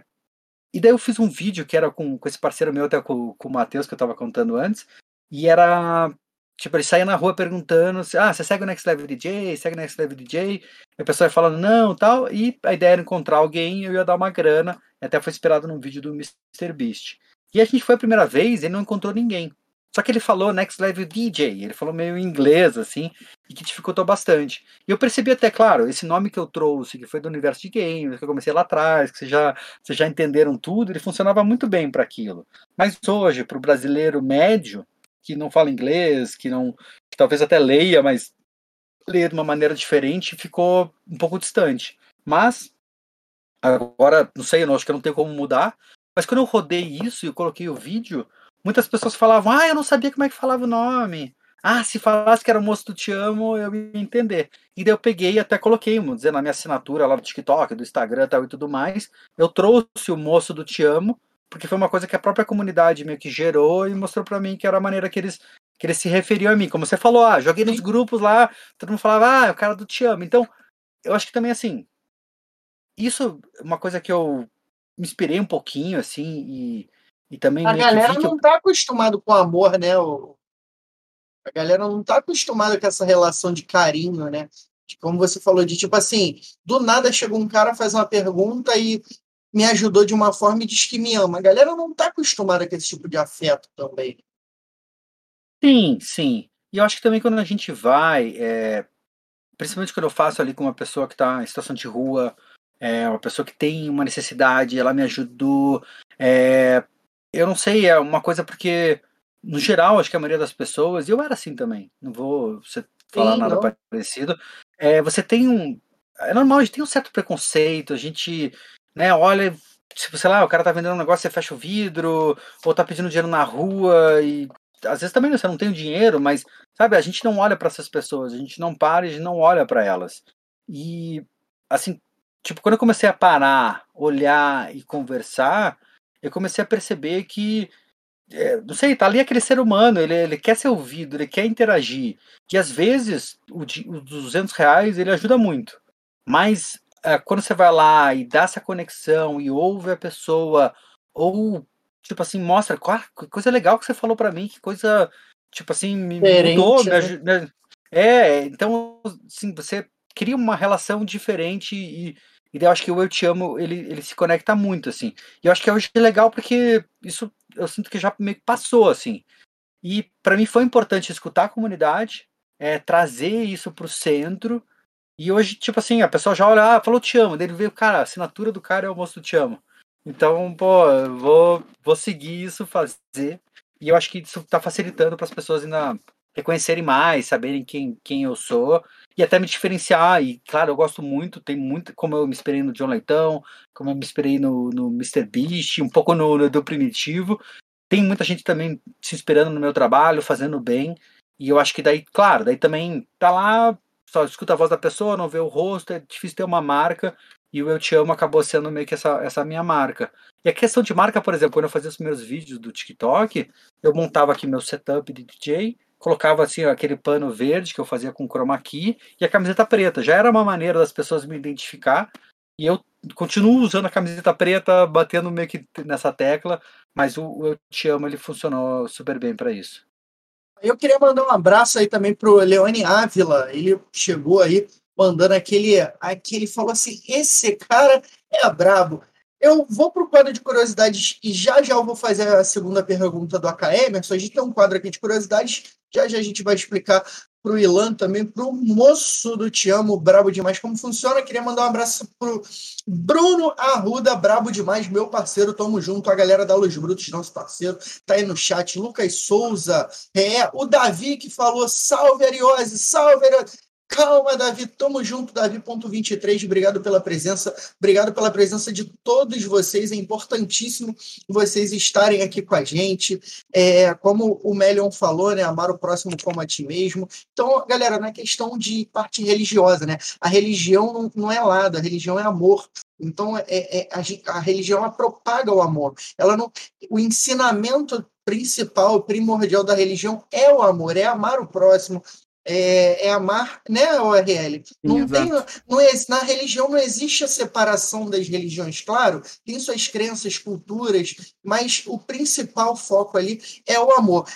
RL, antes de você falar alguma coisa, a produção já me chamou aqui Exato. no meu ponto eletrônico. Eu falou assim: Ariose, vai pro quadro de curiosidade. Falei, calma, pô, calma que eu tô aqui.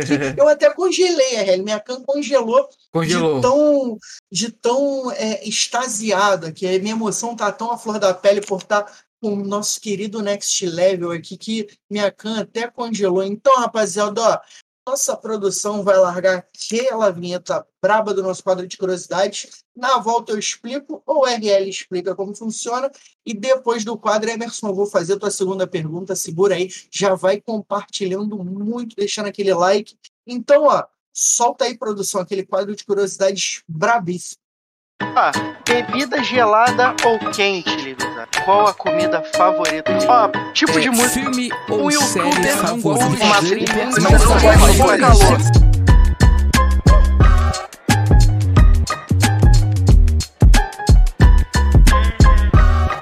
É isso aí, galera. Vamos que vamos. É, o Diego tá congelando ali, mas tá tudo certo. Eu tô achando que ele tá em Curitiba ali, porque Curitiba é frio, né?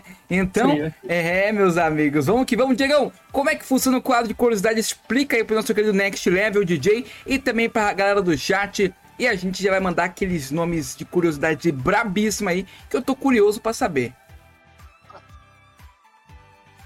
Tá sem mic? Ah, agora foi. Foi, foi? Voltou? Foi. Ah, Voltou. então o quadro de curiosidade funciona da seguinte forma: a gente vai falar, fazer algumas perguntas né, pro nosso querido Next Level e ele vai fazer igual o Barcelona, que foi campeão da Champions ali. Ele é tic-tac, é sem pensar, ele vai responder com a primeira coisa que vem à cabeça dele, porque se a gente não tem aquela máquina da verdade, né? A gente tem esse, esse formato, esse método de tirar a verdade o mais rápido possível do nosso convidado. Lógico, algumas tem que dar uma pensada, mas algumas é bem rapidinho, então dá para ir bem tranquilo, né, Exato. Vamos lá então. Já Ó, então, aí. Tem alguma dúvida, meu querido Next? Pô, eu não sei se eu tô preparado, mas vou tentar me esforçar bastante. então, ó, primeira curiosidade bem tranquilinha, é bem rápido o nosso quadro, tá? Tipo de comida favorito. Essa é boa também. É, cara, já fui vegetariano, já fui vegano, mas hoje é carne. Depois vai explicar pra gente a diferença Churrasco da galera no geral. Olha aí, Churrasco, ó, carioca, hein? Não, não, não, é só carioca que gosta de churrasquinha, Harry. A galera Sim. do sul também curte. Que tipo de música favorita, Next? Ah, música eletrônica, né? Boa. Tecno, tecno. É bom. Filme ou série favorita? Hum, esse é bom também. Cara, eu acho que pela, pela obra toda, Star Wars, os nove filmes juntos. É Tem algum personagem favorito da obra? Acho que Darth Vader. Darth Vader, bravo. Qual sua cor favorita? Ah, não tenho o que falar, né? Ah. Eu acho que é o preto, não é o preto? Ou lilás? Cara, o verde, verde. Verde, verde. Ah. Aí, ó, verde igual tá. a camisa da Luz, da Luz Brutos. Bruto, sim. tá com super promoção lá no site da Mini Drop, rapaziada. Tá aí embaixo, ó. Tá aí aparecendo aí embaixo para vocês. Então, linda, ó, tem o link na descrição, descontinho de 5% com, com o nosso código, né? Bota lá, ó, hashtag Los Brutos. Então, tamo junto, Los Brutos. Obrigado aí, a Los Brutos vai mandar o manto pra gente aí, né? Pra gente poder usar. Muito obrigado a galera da Los Brutos. Tamo junto. Ó, quero saber o seguinte, essa pergunta aqui, você é um cara do PC, né, Next? Mas então a pergunta aqui, já jogou algum jogo mobile? Ou no celular ali mesmo ou não? Só PC mesmo? Já joguei bastante, claro. Então, qual é a sua preferência, mobile ou PC? Ah, cara, no geral, PC, sim. PC. PC. É, é, na verdade, assim, é, eu, eu tinha PC quando eu era moleque, acabei migrando pro Mac. Usei Mac por muitos anos. Ainda uso no dia a dia para edição de vídeo e tal e tudo mais. Mas quando eu comecei a fazer live, comecei no Silvestre Games, eu migrei, assim, tem um desktop aqui que roda, roda super bem. E, cara, tipo, é, é legal jogar com controle. Meu filho Sim. tem um PS5, eu jogo com ele. Mas, cara, com o mouse teclado, acho que não tem comparação. E, putz, meu, meu setupzinho é bem legal aqui. Eu tenho um monitor 360 Hz, é, tem uma puta placa de vídeo aqui, então. Na hora. É, funciona bem, funciona bem. Mas o mobile tem a praticidade. É. é eu, acho que o que eu jogo mais hoje, mobile, brincando com meu filho, é Roblox, é Minecraft, é, coisas assim, FIFA, seguindo ele, assim, FIFA Mobile. FIFA, FIFA Mobile é maneiro. Ó, Frio ou calor? Cara, 100% frio. Eu odeio o hum. calor. Eu passo mal. Eu passo mal. Eu odeio inverno. Eu, quando eu ia pra praia, ficava feliz quando chovia. Caramba. Quando chovia, eu falava, nossa, hoje é meu dia. Ficar em casa com esse tipo de desenho. Bebida gelada ou quente, qual sua bebida favorita? Uh, cara, água muito gelada, mas café, eu acho que é a minha bebida favorita tomo muito café por dia, até mais que deveria. Cafézinho é ele gosta também. E ó, eu quero saber o seguinte: seu melhor vídeo.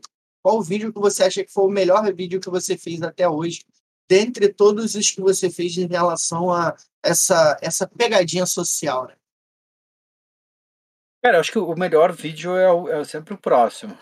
Até quando você, quando você vai lançar no YouTube, né? No YouTube ele, ele pega o teu último vídeo ele faz aquela comparação dos 10 últimos, né? Então eu sempre procuro ser aquele 1 de 10, né? E até quando eu tô com a minha namorada, eu falo pra ela 1 de 10, 1 de 10, dela, ai que legal. E os últimos dois que eu tinha publicado ontem, antes de ontem, tinha sido 1 de 10, tava bem, realmente bem feliz. Mas, é, cara, acho que é um vídeo que marcou muito e que foi um vídeo que eu fiz com um rapaz aqui que chama Alberto. É, ele tava é, pedindo dinheiro ali no, no, no sinal e eu acabei pedindo dois reais para pegar um ônibus e, e, foi muito legal, assim, foi muito sincero a maneira que ele, que ele falou, que ele respondeu, é, deu uma conexão, assim, e daí ele, não, não quer só me dar 100 e tal, e deu, não, fica com os 200, você merece. Ele, cara, mas tem um, eu quero mandar um WhatsApp pra minha casa, porque quando chega a Pix lá, todo mundo dá pulinho. E foi um vídeo que, tipo, viralizou muito, trouxe muita gente, assim, pro meu canal. lembro que até Rede Globo aqui, local, me chamou para fazer matéria e tal, porque foi foi realmente rompeu barreiras, assim, trouxe muitas, muitas pessoas aí pro, pro canal. Primeiro, ó, um desejo. Acho que fazer o, fazer um mundo melhor, fazer, fazer o bem, continuar fazendo o que eu estou fazendo e inspirar outras pessoas a fazer o mesmo. Uma coisa que o Next Level não gosta de fazer, mas tem que fazer.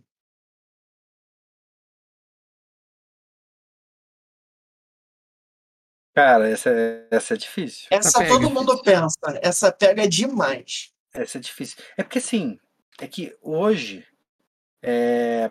Cara, eu, eu, tipo assim, eu vivo, acho que, sei lá, vida de sonhos, acho que da maioria das pessoas. Pensar, ah, pô, você, você cria, você acorda, você não tem um roteiro, você não precisa fazer reunião, você não precisa falar com o chefe. Não, é criar conteúdo, continuar fazendo, continuar interagindo. Então, é, eu não sei, talvez a coisa que eu menos goste mesmo que é a, a parte mecânica de subir os vídeos. Tipo assim, porque editar eu acho legal, porque eu consigo, tipo, sabe, procurar os melhores momentos, tirar aquela coisa.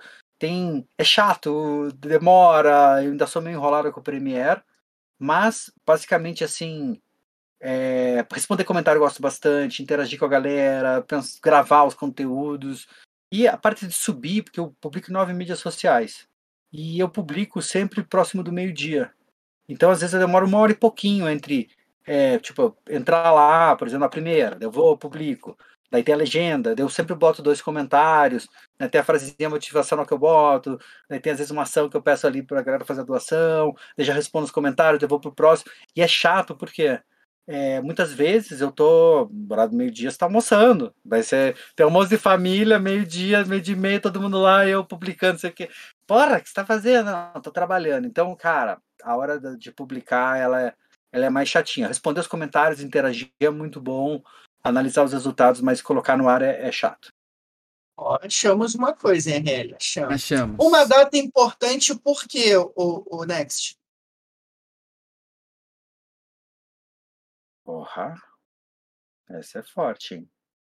Eu acho que provavelmente quando eu publiquei aquele primeiro vídeo lá do Discord, e não lembro exatamente a data, mas ele foi um ponto de mudança. Assim, talvez ele ou aquele vídeo da dona Vicentina, que foi aquela coisa que deu um, deu um salto, deu, deu uma mudança. É, eu acho que recente, assim, foi talvez um dos mais marcantes, assim. O Discord é, é muito bom, mano. Muito o bom. Discord é muito bom, mas tem, eu tenho um preferido. Eu vou falar daqui a pouco qual é o meu preferido. Uma qualidade, uma qualidade e um defeito que você acredita ter. Ah, essa, essa é de emprego mesmo, né? Essa é de é. emprego. É, cara, a qualidade, eu acho que é um pouco dessa, dessa disciplina, assim. Porque é uma coisa que eu, que eu desenvolvi lá quando eu fazia o blog. Que eu, no blog, na época, eu postava três, fazia três publicações por dia. Então eu tinha, também tinha que colocar muita energia criando os textos, indo atrás de ideias.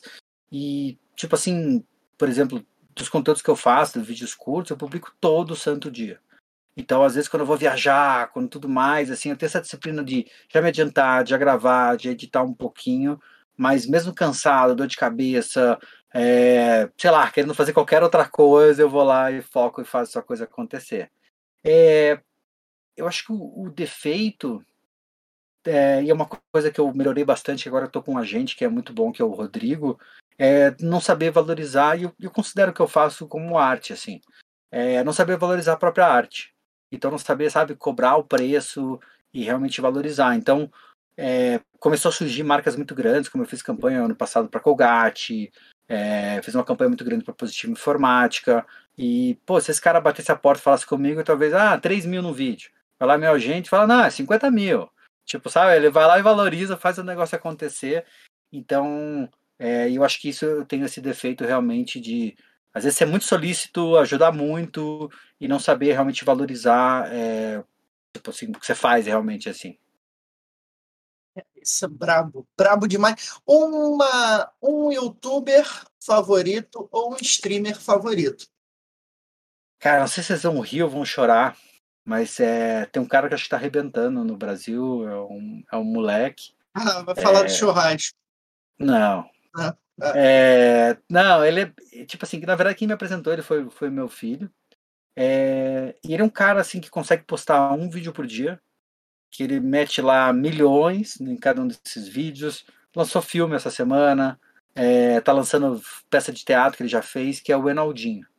Enaldinho. Então, é, cara, eu acho que é, é um cara assim que é, é, simples o conteúdo que ele faz, é direto, fala pro público infantil assim, mas eu, eu, eu gosto assim da energia dele. Eu acho que é um, é um cara bem legal. Pensando no mundo, com certeza Mr. Beast, acho que é um cara que é, também ajuda muitas pessoas, que mudou o próprio YouTube, se você for ver, boa parte da, da, da criação de conteúdo. Ele já é muito pra... antigo, né, Nex? O Mr. Beast. É, é, é, já tá há anos aí batalhando para fazer a coisa acontecer. Mas brasileiro, o Enaldinho, eu acho que é um cara que é, que é legal aí, que, que vale se inspirar no trabalho dele. Às vezes você segue um, um criador de conteúdo com muita gente que eu sigo, não exatamente pela cena do conteúdo, pelo que ele fala, mas sim pelo formato, pela disciplina que ele tem, pelo negócio que ele consegue construir em torno. Então, são coisas que eu me inspiro muito e até estou começando a fazer mais vlogs, fazer conteúdos diferenciados, contando um pouquinho de bastidores e muito na pegada do que o próprio Ronaldinho faz. E ó, última curiosidade, quem é a sua maior inspiração? Cara, eu acho que de uma certa maneira, em muitos aspectos, o meu pai. É, o meu pai, ele Ano passado ele fez o cume do Everest, né? chegou lá no, no ponto mais alto do mundo. Ele fechou os sete cumes, que são as montanhas mais altas de cada um dos continentes. É, eu, quando ele começou esse projeto, eu comecei junto com ele. Eu tenho quatro dos, dos sete. É, ainda vou acabar fazendo Polo Sul, Polo Norte e Everest, que é o que é o que está faltando. Para quem Mas não entendeu, é alpinismo, tá, rapaziada? Ele tá falando de escalar montanha, tá? Sim, sim, sim. Só que, só que o meu pai, ele assim, ele para ele fazer o cume do Everest, ele fez quatro vezes. É, ele é um cara que ele acorda quatro horas da manhã. Ele nada daí 10 quilômetros, daí pedala mais 30, daí corre mais não sei o que, tá, faz Ironman. Tá indo agora, daqui a quatro meses, é, cruzar nada o Canal da Mancha. E quando eu, tipo assim, eu ia montanha com ele, eu me sentia um ratinho da organização. Ah, barrinha essa hora, e toma não sei o que, e faz, e se alimenta, e daí ele deita, dorme com uma facilidade. Então, assim, é, é alguém que tem a disciplina, que tem a constância, que tem a humildade é, para fazer, para colocar tanta energia e conseguir tanto resultado, assim. Caramba, e, e, e, não tem. Ele tem alguma página de, de internet, alguma coisa do tipo? Tem, ele... tem, o, tem o Instagram dele, até eu cuidava do Instagram dele, agora não tô fazendo mais. É Joel Krieger, é Instagram Joel Krieger, entra lá, dá para conhecer um pouquinho o trabalho dele ali. Ele é um, e... é um coach nato, esse maluco.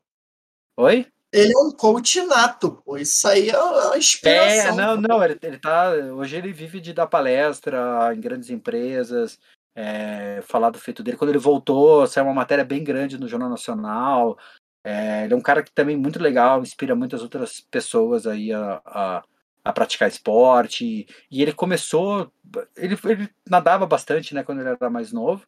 É, mas basicamente, quando ele fez 40 anos, o pai dele, né, meu avô, morreu por um problema cardíaco e ele pô, tem que movimentar, tem que começar a fazer algumas coisas, daí voltou a nadar, voltou a se movimentar. Então eu acho que ele acaba inspirando muitas pessoas, mesmo independente da idade, a começar a praticar exercício físico, que eu acho que é uma coisa muito importante. Muito importante, ó, galera, para quem não entendeu muito, o Next falou em relação ao cume, o cume é o ponto mais alto, então ele falou o cume ali, né? O cume, eu tinha uma chefe cume que falava, interessa? eu tinha uma chefe que falava, o foco é o cume, então o foco é sempre o ponto mais alto ali, né? O objetivo é sempre o ponto mais alto, e ó, a galera falando ali, natação é top. Rapaziada, essas foram as nossas curiosidades, aquele momento fofoquinha da vida do convidado. Eu vou fazer a segunda pergunta aqui do AK Emerson RL, porque de, senão depois ele reclama, né? E fala, Ariose, não fez minha pergunta, então calma, vou fazer agora, ó. Segunda pergunta, como ele teve a ideia? Nossa, essa é muito boa. Primeira, antes da pergunta, eu quero saber o seguinte, Next. O que que tá atrás de você? Um quadro em braille? Tem algum significado? Tá escrito te ama é isso?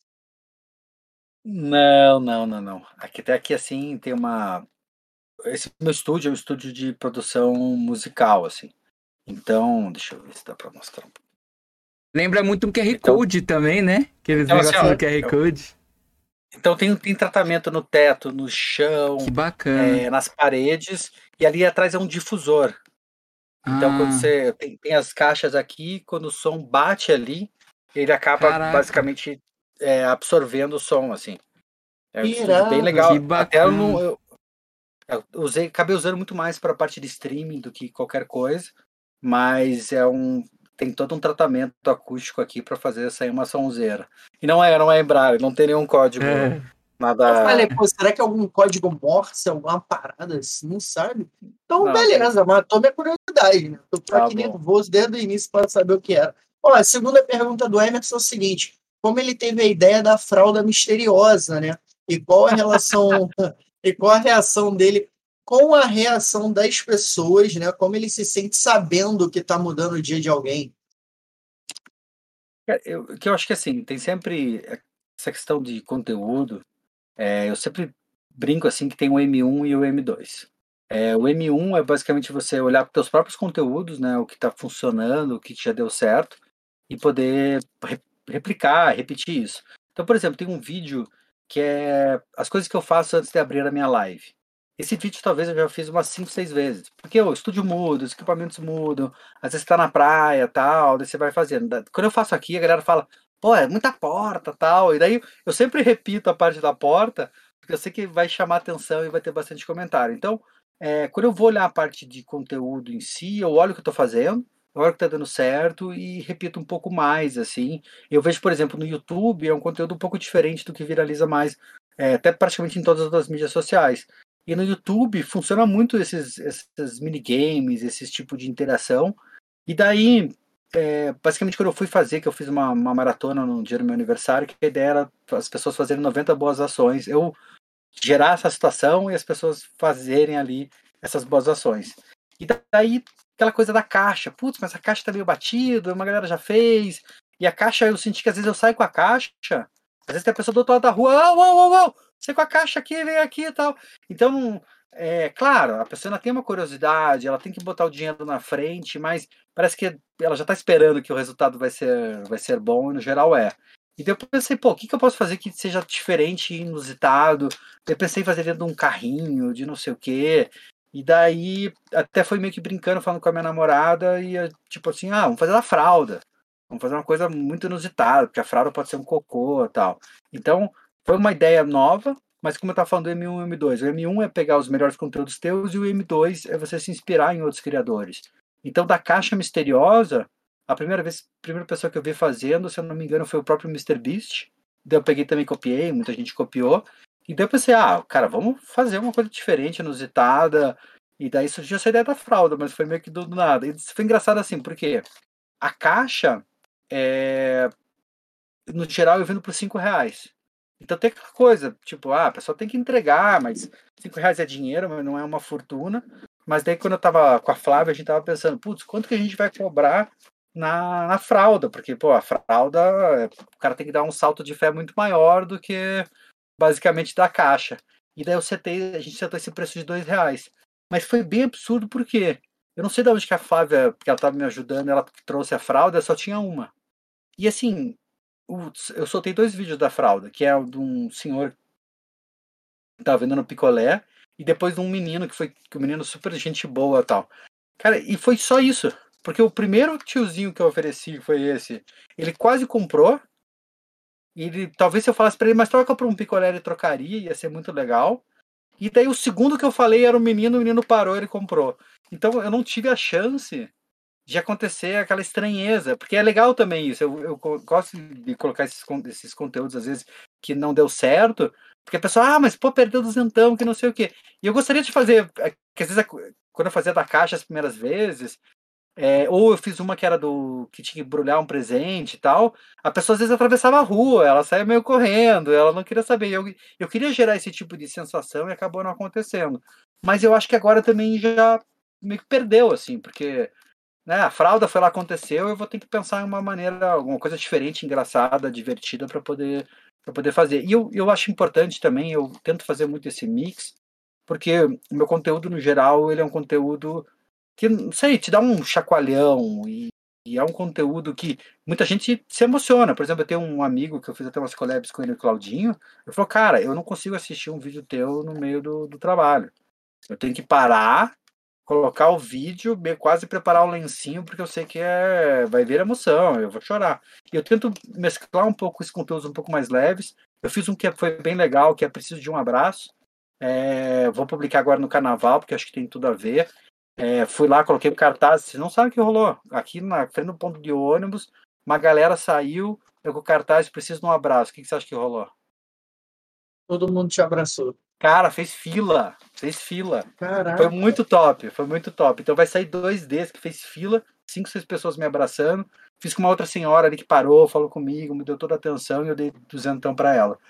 E assim, é importante, acho que ter um pouquinho dessa mescla, é como se fosse é o tempero que você vai mudando e vai meio que nivelando. E eu tô sempre olhando os números, sempre vendo o que tá, tá funcionando, o que não tá, é, o que, que eu posso fazer para mudar, para evoluir e continuar crescendo basicamente aí dia a dia. E falando em evolução, né, galera, a gente tem que, tem, tem que se reinventar, tem que evoluir. É, o, o Dex está falando em fazer coisas boas, eu eu sempre gosto de deixar claro e agradecer. Hoje foi engraçado, eu estava lá com o Leguito, ele até falou: caramba, Ariose, é, teu áudio melhorou, né? Está com headset novo. Eu falei, pô, cara, eu ganhei um headset é, de Natal. Nossa. Fora que eu tô no computador, né? Porque a galera que me ajudou aí da comunidade fez aquela, aquela rifa, participou daquela rifa barra vaquinha para me ajudar, então consegui o computador e, cara, assim, eu sou eternamente grato a gente tem uma comunidade que é, tem aquela toxicidade, mas tem aquela parte da galera que ajuda muito, que quer ajudar, sabe? Que quer ver a comunidade crescendo. Então, eu acho que isso é muito importante. Eu acho que o trabalho, esse trabalho que é feito, lógico, né? É, é, como o Emerson falou, é um conteúdo motivacional, inspirador, mas eu acho também que a galera tem que ver pelo lado educador, né, Next? Porque você não está só indo ali dando dinheiro para a galera, você está indo ali mostrando que não faz mal e não é caro, não é difícil você fazer o bem para outras pessoas. Né? Que se a gente parar e pensar, tipo assim, pô, 200 reais, mas 200 reais para um cara que fala assim, a vaca dá 10 litros, mas tem dia que ela dá 2. Então, tipo. Aquele foi foda. Porra, o cara catando, é abrindo um saco de lixo, catando as paradas ali, latinha, o que ele pudesse catar, plástico para poder vender. O que ele quer dizer com isso? Que, tipo, hoje eu tenho que comer, amanhã eu posso não ter, tá ligado? Então, tipo. É, não, isso foi bem legal. Foi, foi o vídeo de ontem. De ontem? É, é, de ontem. E, assim, esse dia, porque no geral tem muitos vídeos que eu, que eu pego e muitos dias eu saio para gravar falar, cara, hoje eu quero fazer dois, três, tipo, é quinta-feira, sexta-feira, quero, preparar mesmo para o final de semana, ficar um pouco mais tranquilo, é, editar. Eu vou às vezes e tem cenas, situações, de coisas tão impacto, tão emocional ali para mim, que eu fico, que eu não consigo continuar gravando. Eu fico meio, porra, pega tão no contrapé, pega tão na alma assim, você você vê a pessoa ali que tem tão pouco, mas né, vive tão bem e tá tão tranquilo e para ela tá tão bom e, e isso, isso me toca assim profundamente. E como eu falo, às vezes eu vou e volto para casa. Eu peguei no meu aniversário, eu falei, cara, eu vou fazer 90 vídeos e chamei dois cinegrafistas para gravar. Até vai sair um vídeo aqui no YouTube bem, bem editadinho com tudo. E os outros, eu ainda tenho 26 vídeos para publicar nos próximos dias. E, cara, me deparei com muitas dessas situações, como desse cara, nessa, nessa sequência, assim.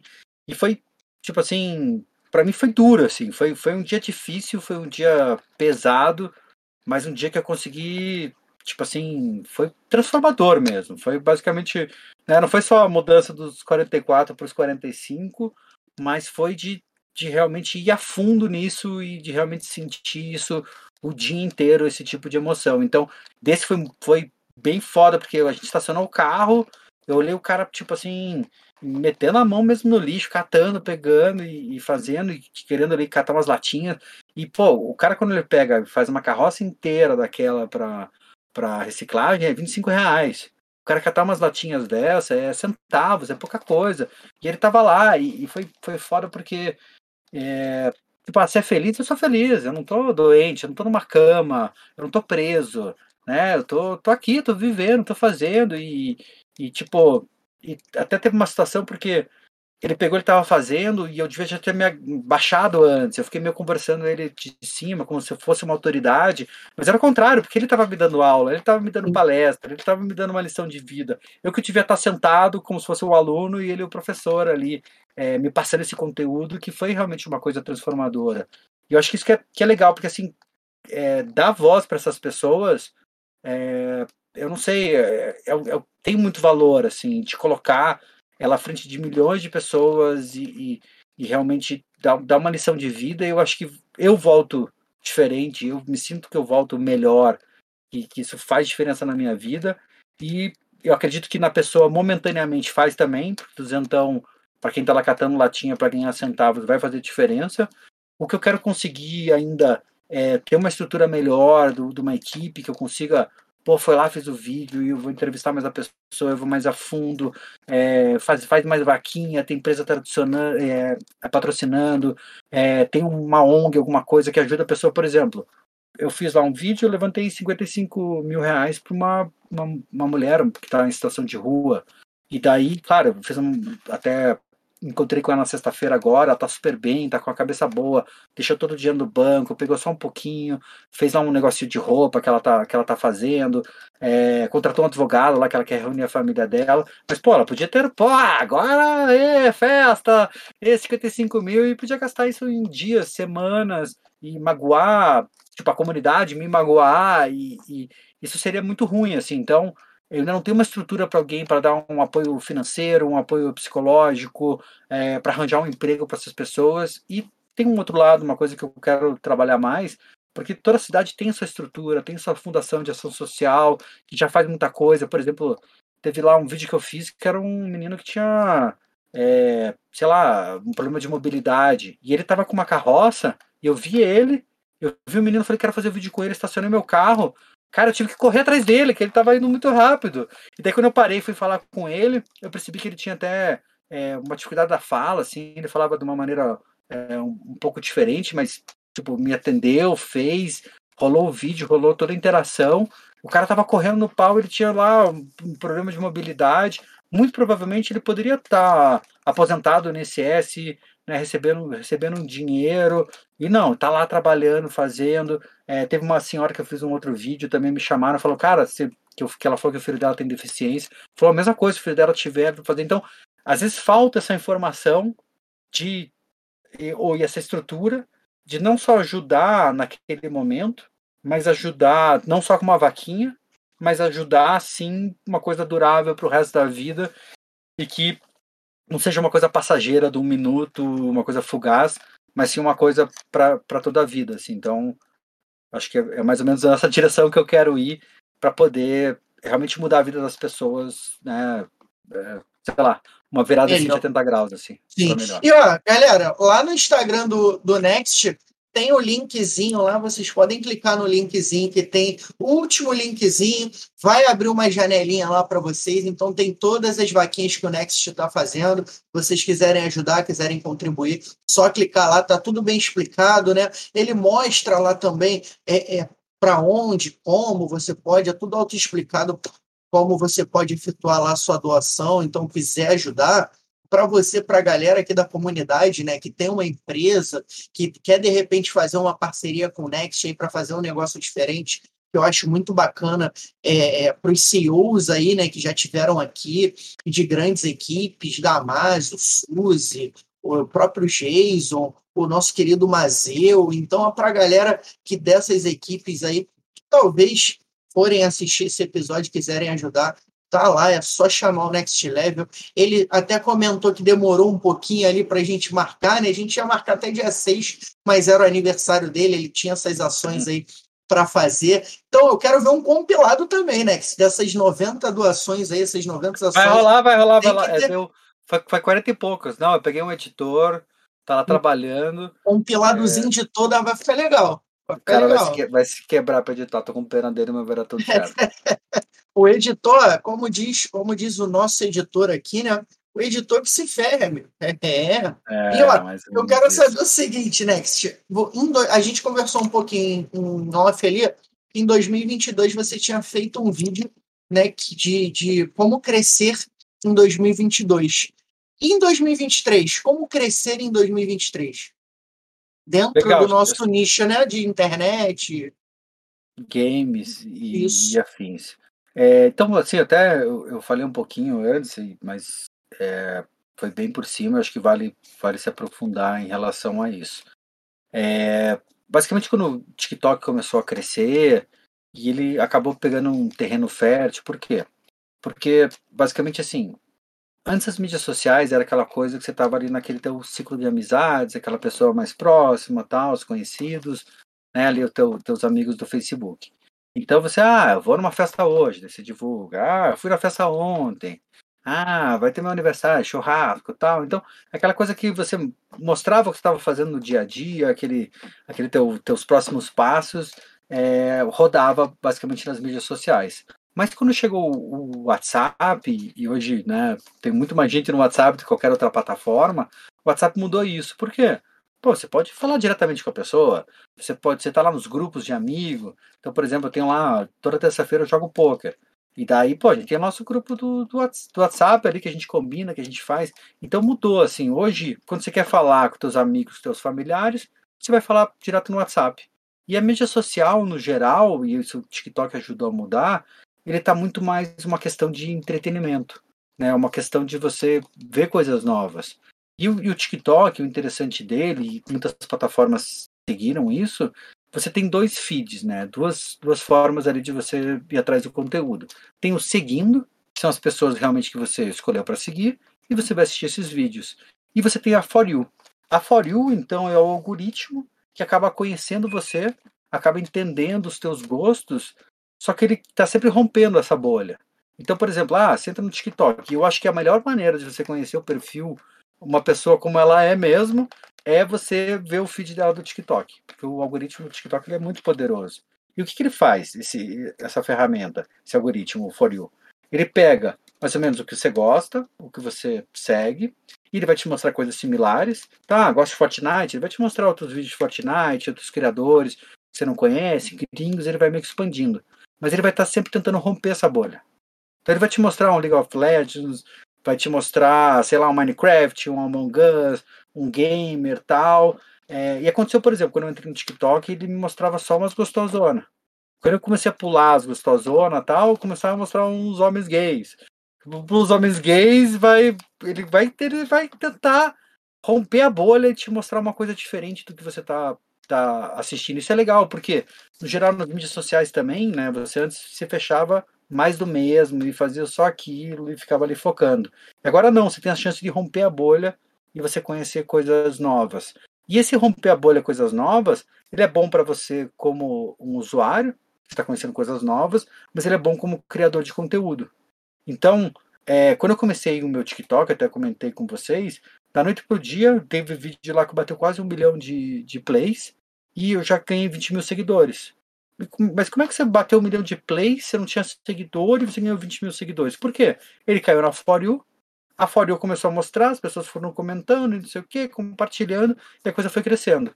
E o interessante daí, e todas as mídias sociais copiaram o TikTok.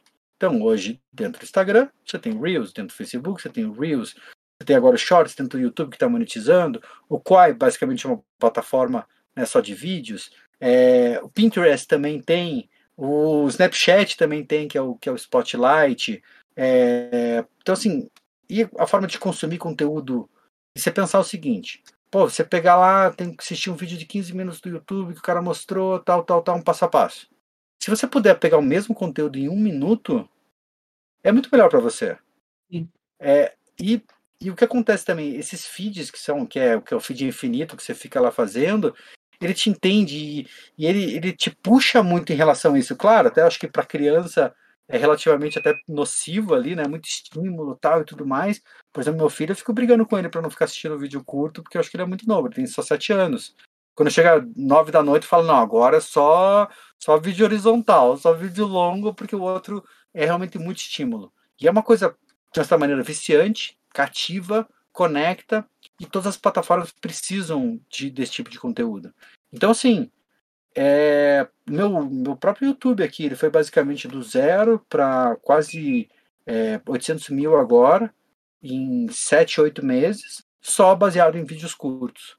É, então, é, eu acho que vale a pena. É, são vídeos mais rápidos de fazer.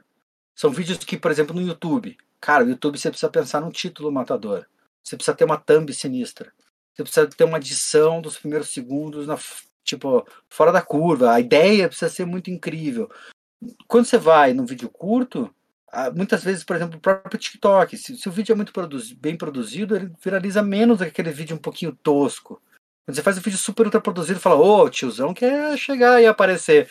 Quando é um pouco mais simples, um pouco mais cru, o cara fala, ah, isso aqui é gente como a gente, vamos nessa, vamos realmente se conectar. Então, se eu acho que se você quer basicamente trabalhar e até assim, chegou um amigo meu essa semana aí, semana passada, veio conversar, veio aqui em casa tal, e puta, eu quero empreender, eu quero pro universo de startup, não sei o que. Eu falei, cara, tá difícil conseguir hoje investimento de startup, né? Tem muitas as big techs estão com problema, tá faltando capital, mas cara, desenvolve tua marca pessoal. Faz um canal no YouTube, começa a fazer vídeo curto, abre um TikTok, faz a coisa acontecer, cria tua marca pessoal que depois para você levantar dinheiro ou conseguir que a própria comunidade banque vai ser, vai ser realmente muito, muito mais fácil. Então, assim, eu acho que tem que, para isso funcionar, você precisa escolher um nicho. É, eu acho que hoje, eu, meu nicho ele é muito bom porque ele é muito amplo, né? Eu falo da criancinha pro, pro vovô, é, tem, tem uma, uma, uma coisa muito profunda, mas basicamente assim, se você é gamer, tem os, cada um dos jogos que a gente tem por aí, né? Lá, os 5, os 10 maiores, tem um mercado muito grande. Né? Tem, tem muito, muito potencial, mas você tem que focar no nicho. Não adianta você fazer um vídeo de Minecraft, daí um de Roblox, daí um de Fortnite. A galera não vai saber. Ele te segue por um motivo, ele vai te deixar te seguir pelo, pelo teu próximo vídeo que você está fazendo. Então foca no nicho. É, realmente vai a fundo, faz uma coisa que você tenha prazer, que você goste de fazer, que você se sinta bem fazendo. É, você pode ser um noob do começo, você não, não, precisa saber de tudo, você pode, no processo, mostrar que você está aprendendo, que você está meio que evoluindo. E o negócio daí também é realmente a disciplina, a constância e a umidade. Não adianta ser aqueles espasmos de, de, de ação, eu vou fazer a coisa acontecer, virou ano, agora é meu ano.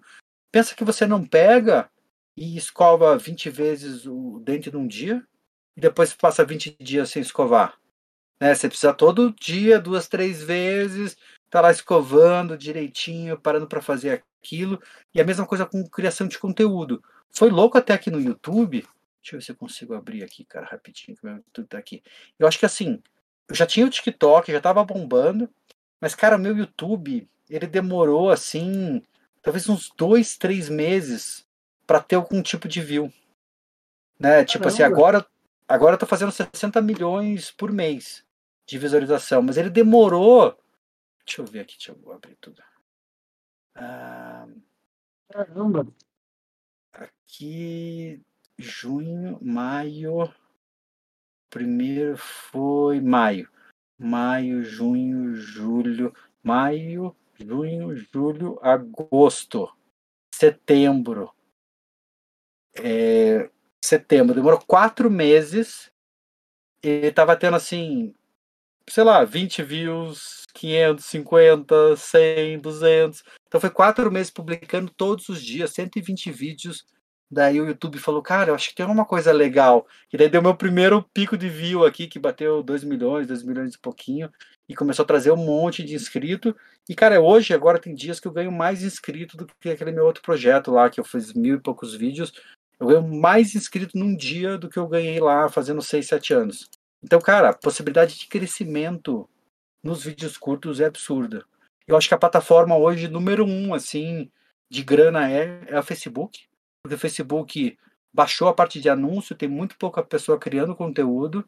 É, ninguém publica, basicamente. Então o Facebook precisa muito. O Facebook paga super bem. É uma plataforma muito boa. O Shorts agora começou a monetizar.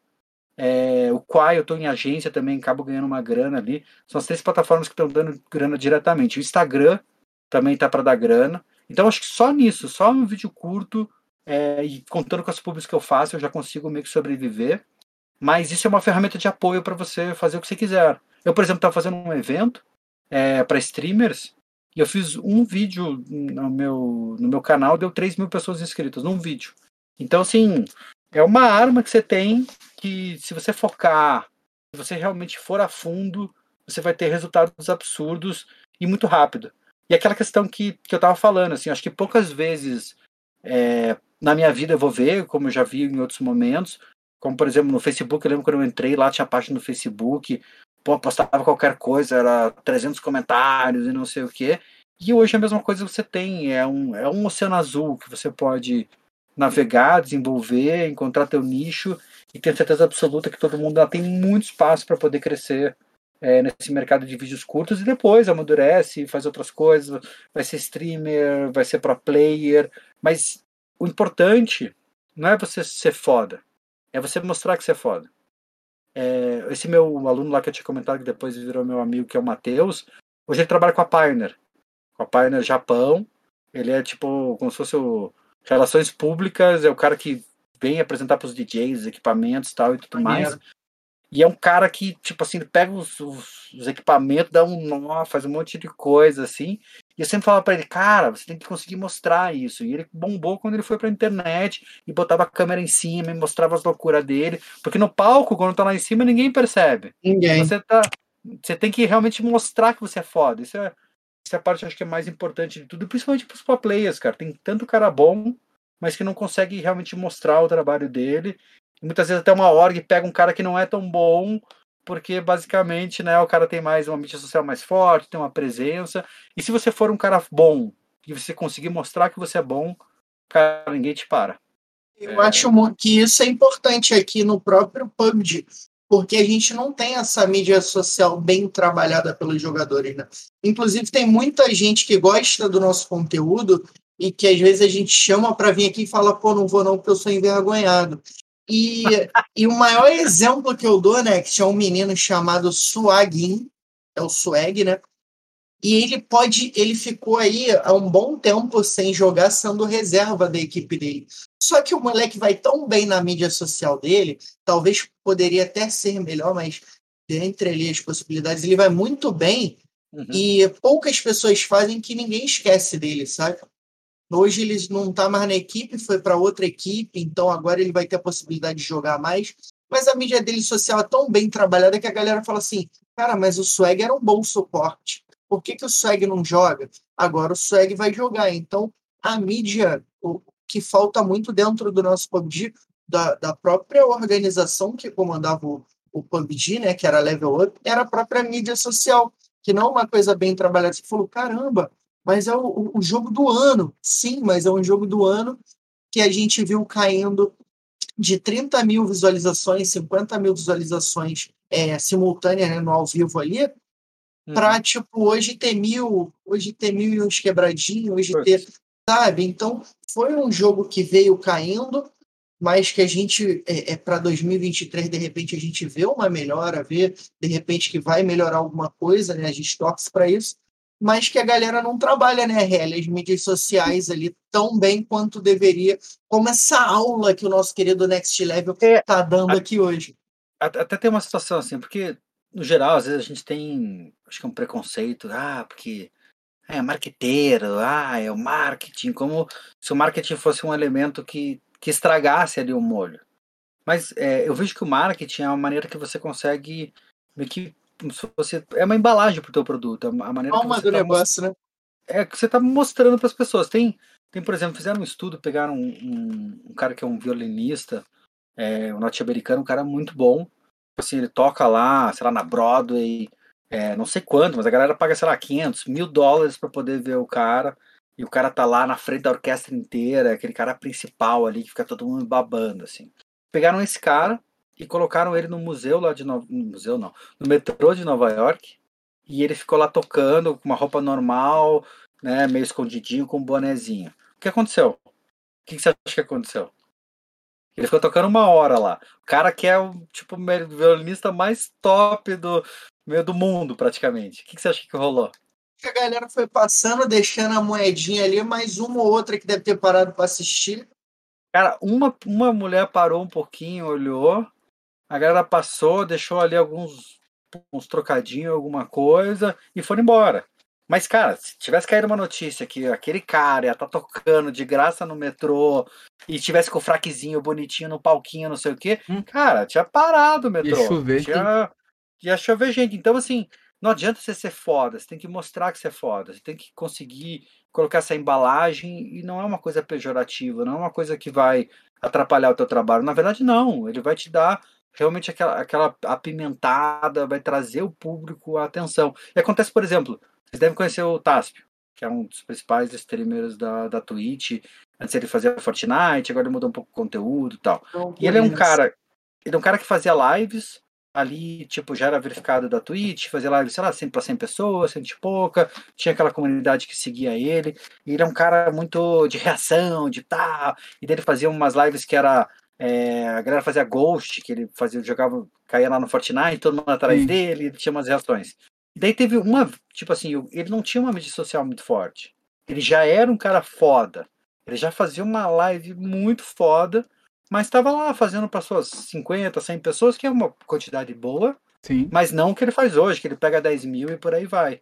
E daí o que aconteceu? Teve um é, pro player lá de Fortnite que fez um gank para ele, né? Que fez lá, passou os viewers pro, pro canal dele. E a galera gostou e falou, pô, o cara é engraçado.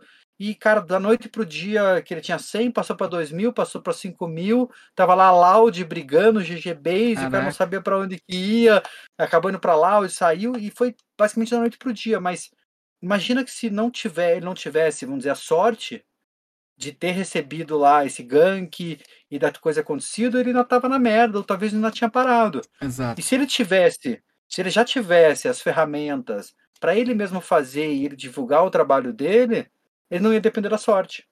Então, eu acho que, tipo assim, cara, você tem que realmente conseguir divulgar o teu trabalho e os vídeos curtos hoje é realmente o canal, é a maneira mais fácil de das pessoas conhecerem o teu trabalho. E pensa assim também numa live, né? Porque uma live, pô, a pessoa vir aqui duas horas assistir a gente falando, é, é uma entrega, é, é um conteúdo raiz, é uma coisa que difícil de mastigar. Pega uma mandioca aí crua e dá uma mordida aí pra ver o que vai acontecer com o teu dente. Então, então você precisa desse conteúdo mais docinho, uma Nutella, aquela na colherzinha ali. Hum, oh, é legal isso aqui, deixa eu, deixa eu provar mais disso. Então você tem que fazer essas pequenas amostras grátis é, do teu trabalho que você vai acabar indo muito mais longe. Ô, RL, você sabia que o Next quase foi para Loud? Olha, não, eu não, eu não. É, o Next? Quase não, foi, é, não, não sabendo. Quase foi para Loud. Sabe por que ele não foi? Por quê? Porque no início a Loud ofereceu 1.500 e falou que ah. depois chegaria até 15 mil. Ele falou, então eu volto depois. E é. nunca mais voltou. É, boa demais. Ah, muito ah, bom, mano. É, tá achando que eu não vejo conteúdo do Next Level? A, gente, a gente vai ali a fundo ver o conteúdo. A gente vai, a gente vai bem no fundo ali do. A gente vai bem no fundo ali do Next, né, Relly, para poder conhecer. Eu, eu, eu, eu, fiz um, eu acho que eu fiz um videozinho que era, que era entrevista de Era isso, fez, fez isso. É, era. Tá sabendo bem. Fez tá esse conteúdo, pô, é muito bom. Tem muito conteúdo bacana, galera. É, é, do Next, né? Tem muita coisa bacana. Não é só a pegadinha, aquela pegadinha é, para ajudar as outras pessoas. Ele tem outros conteúdos ali bem bacanas que vocês podem usar. Na verdade, nada se cria, tudo se copia. Então, é uma coisa que de repente você pode pegar ali de informação para você e usar no teu próprio conteúdo. E ó, estão anotando os tópicos aí? Vídeos Anota curtos, aí Chica. Vídeos curtos, é, foco, no, foco no seu nicho. Disciplina. Então, disciplina, disciplina com horário, tempo, vídeo é, com a produção, no caso, né? Então vai anotando os tópicos, que essa aula é de graça. Bota em Mas prática saber, aí pra você ver. É, é, é, eu quero saber o seguinte, ó. A gente vai pro nosso quadro, que a produção pediu para eu ir pro quadro para quem daria o drop, e depois do quadro eu quero fazer mais uma pergunta. Porque, né? Se, eu, se ele tá dando todo esse conteúdo de graça pra gente, eu quero saber o que, que, que, que mais tem aí de, de novidade para 2023, que mais uhum. coisa tem. Mas antes disso, a produção vai largar aquela vinheta braba na nossa hora do drop. A gente vai pro quadro do drop. Não deixa de deixar aqui, não deixa de curtir, compartilhar. Rapaziada, manda para todo mundo aí, joga no grupo da família, diz que é fofoca de artista, diz que alguém foi expulso do BBB. Então, compartilha aqui a nossa nosso bate-papo com esse brabo Next Level. E produção, solta a vinheta aí da hora do drop e vamos ver para quem ele vai dar o drop ou não.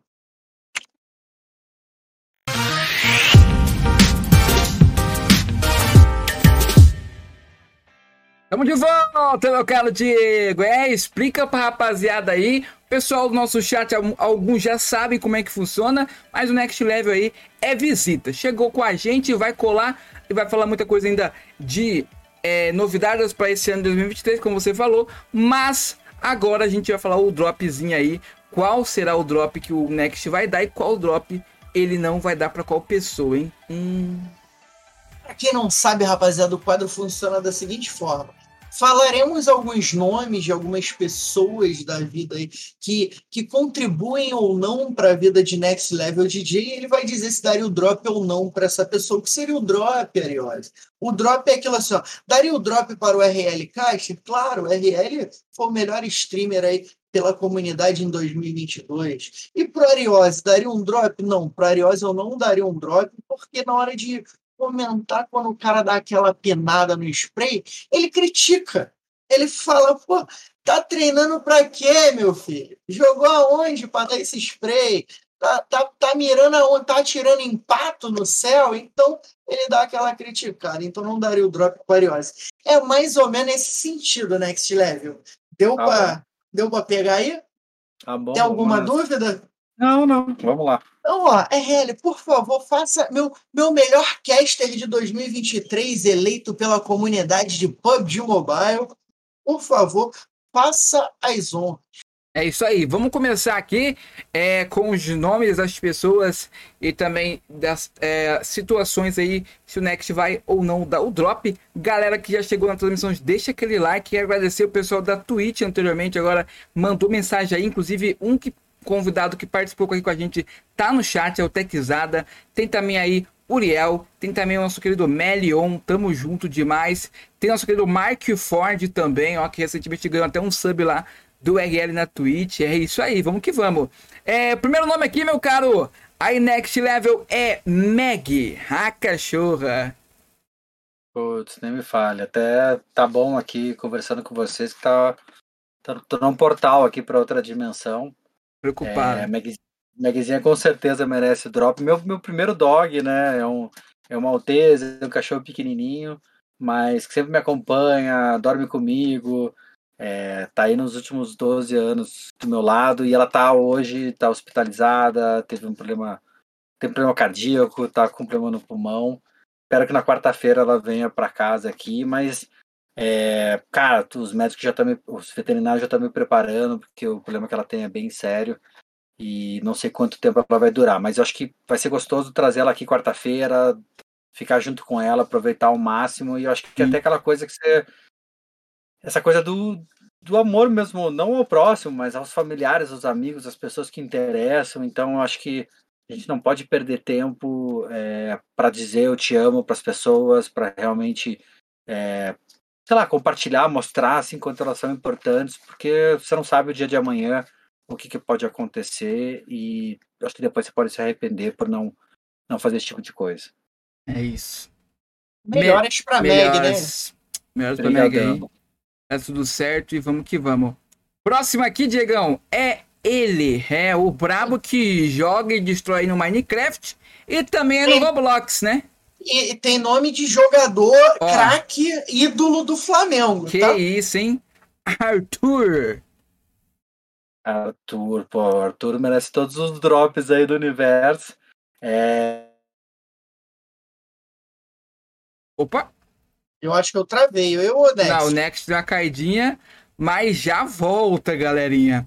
Rapaziada, o seguinte, estamos com desconto aqui, ó, na Los Brutos, é? Clica no link aí que tá aqui no chat fixado, tá aqui, aqui, do lado aqui, ó, desse lado aqui, ó, tá aqui, é, desconto de 5% da Los Brutos aqui na camiseta Brabíssima, aquela peita de qualidade, né? Que eu já adquiri a minha, já ajudei o Diego a adquirir a dele, e também, pessoal aí tá comprando, Diego, que nem água, meu amigo, que isso? Tá, tá, tá insano. Voltou? Aí sim, voltou aí. Vamos que vamos continuar então aí. Então, rapaziada, aproveita o desconto de 5% aí na compra até sexta-feira esse desconto hashtag Los Brutos. Vamos lá então. Ó, o Tony veio do meu, meu canal no Telegram. que cara. Aí, isso, Tony, olha é aí, tá? Tonizeira. Salve, salve, Tony. DJ tava falando- Tony Ribeiro, bem-vindo. DJ Tony. É, eu tava, tava falando do Arthur, meu filho, Sim. o amor da minha vida. É, motivo de eu jogar bastante. Jogo, conecto com ele bastante em relação a games também. É, tem um canalzinho dele no YouTube aqui, ele é Olha maior queridão, uma gente boa. E, Bacana. ó, vem cá, deu muito trabalho para se fantasiar, vocês fantasiarem. Se- Eu vi vocês fantasiados de. Era Assassin's Creed? Era isso? Não, não, era, era God of War. God of War. Isso. Deu muito trabalho, Nex. Cara, não ficou tão bom. Eu tinha feito no outro Halloween.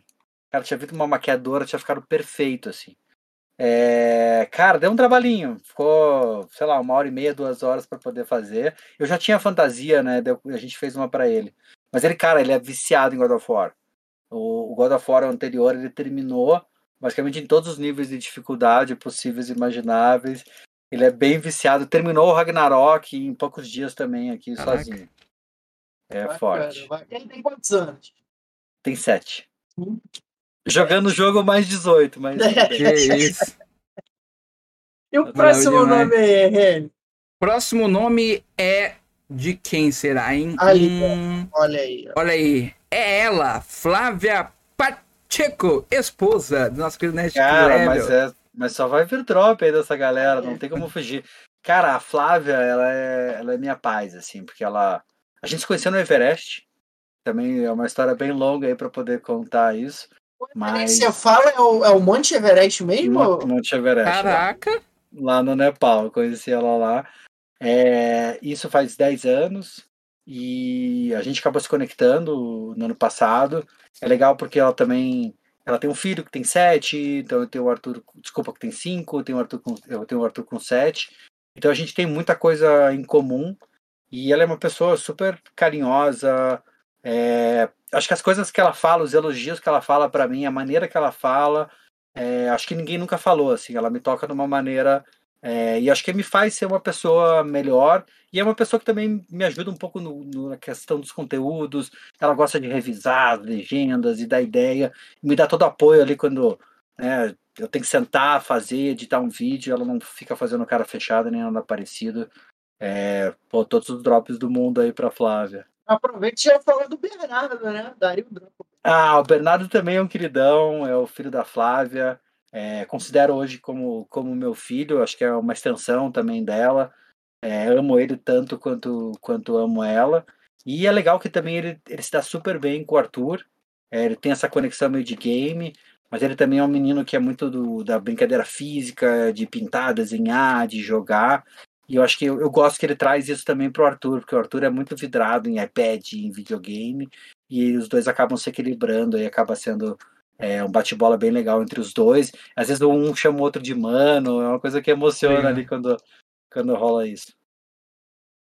bacana, hein? Ele também é meu mano, né? Olha aí. Somos manos, né? Somos, Somos manos. manos. Que isso, hein? Vamos mandar o próximo, Diegão. Manda. Próximo aqui é o Joel Krieger. É, quem que é o Joel Krieger? Fala pra gente. É, eu já, já falei dele, né? Que é meu É. pai. Falou. E também todo o drop do mundo para ele, porque é, ele me ensina muito dessa que eu falei, né? Da disciplina, é, realmente dessa de ter uma rotina de fazer a coisa acontecer, de, de e também de, de errar e conseguir é, não se colocar tanto em perigo. Por exemplo, meu pai foi e a primeira vez que ele foi para o Everest, ele quase fez o cume do Everest. Só que o óculos dele congelou e ele viu que ele estava tropeçando, que ele estava se sentindo meio que inseguro e putz, ele estava lá quase vendo o cume ali e ele voltou. Então acho que isso é importante porque né, se você realmente não conhece os limites é, e você precisa para fazer uma montanha dessa você precisa superar seus limites assim largamente, mas ele soube muitas três vezes, né, o ponto de voltar até chegar e conseguir realmente fazer o cume. Então acho que ele me ensina muito em relação a isso. Além do mais, o RL é o 31 brasileiro a fazer o cume do Everest.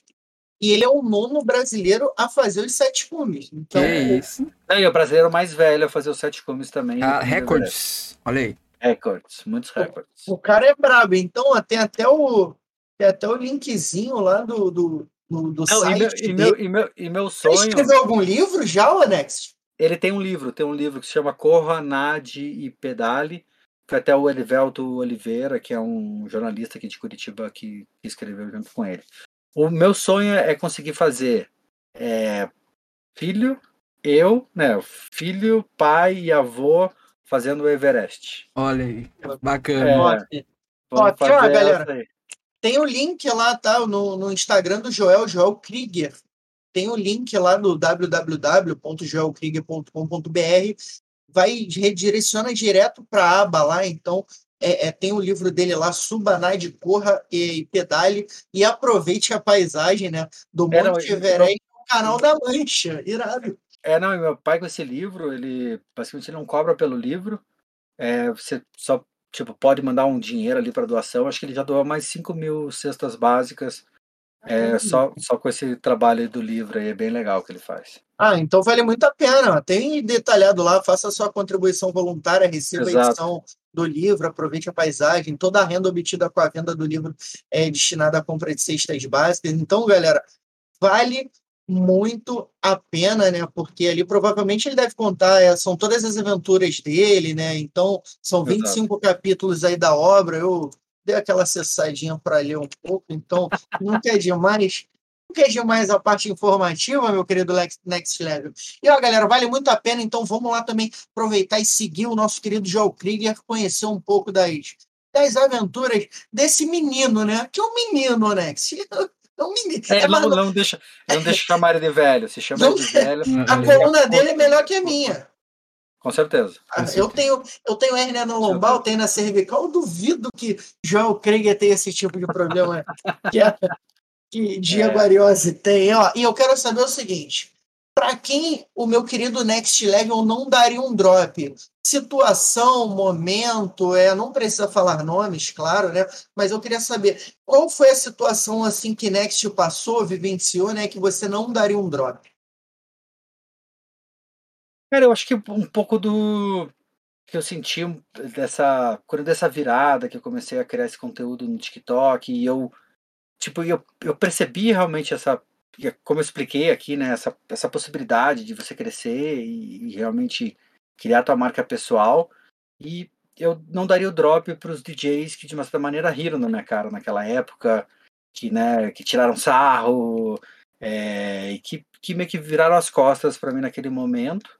E eu acho que hoje eles meio que.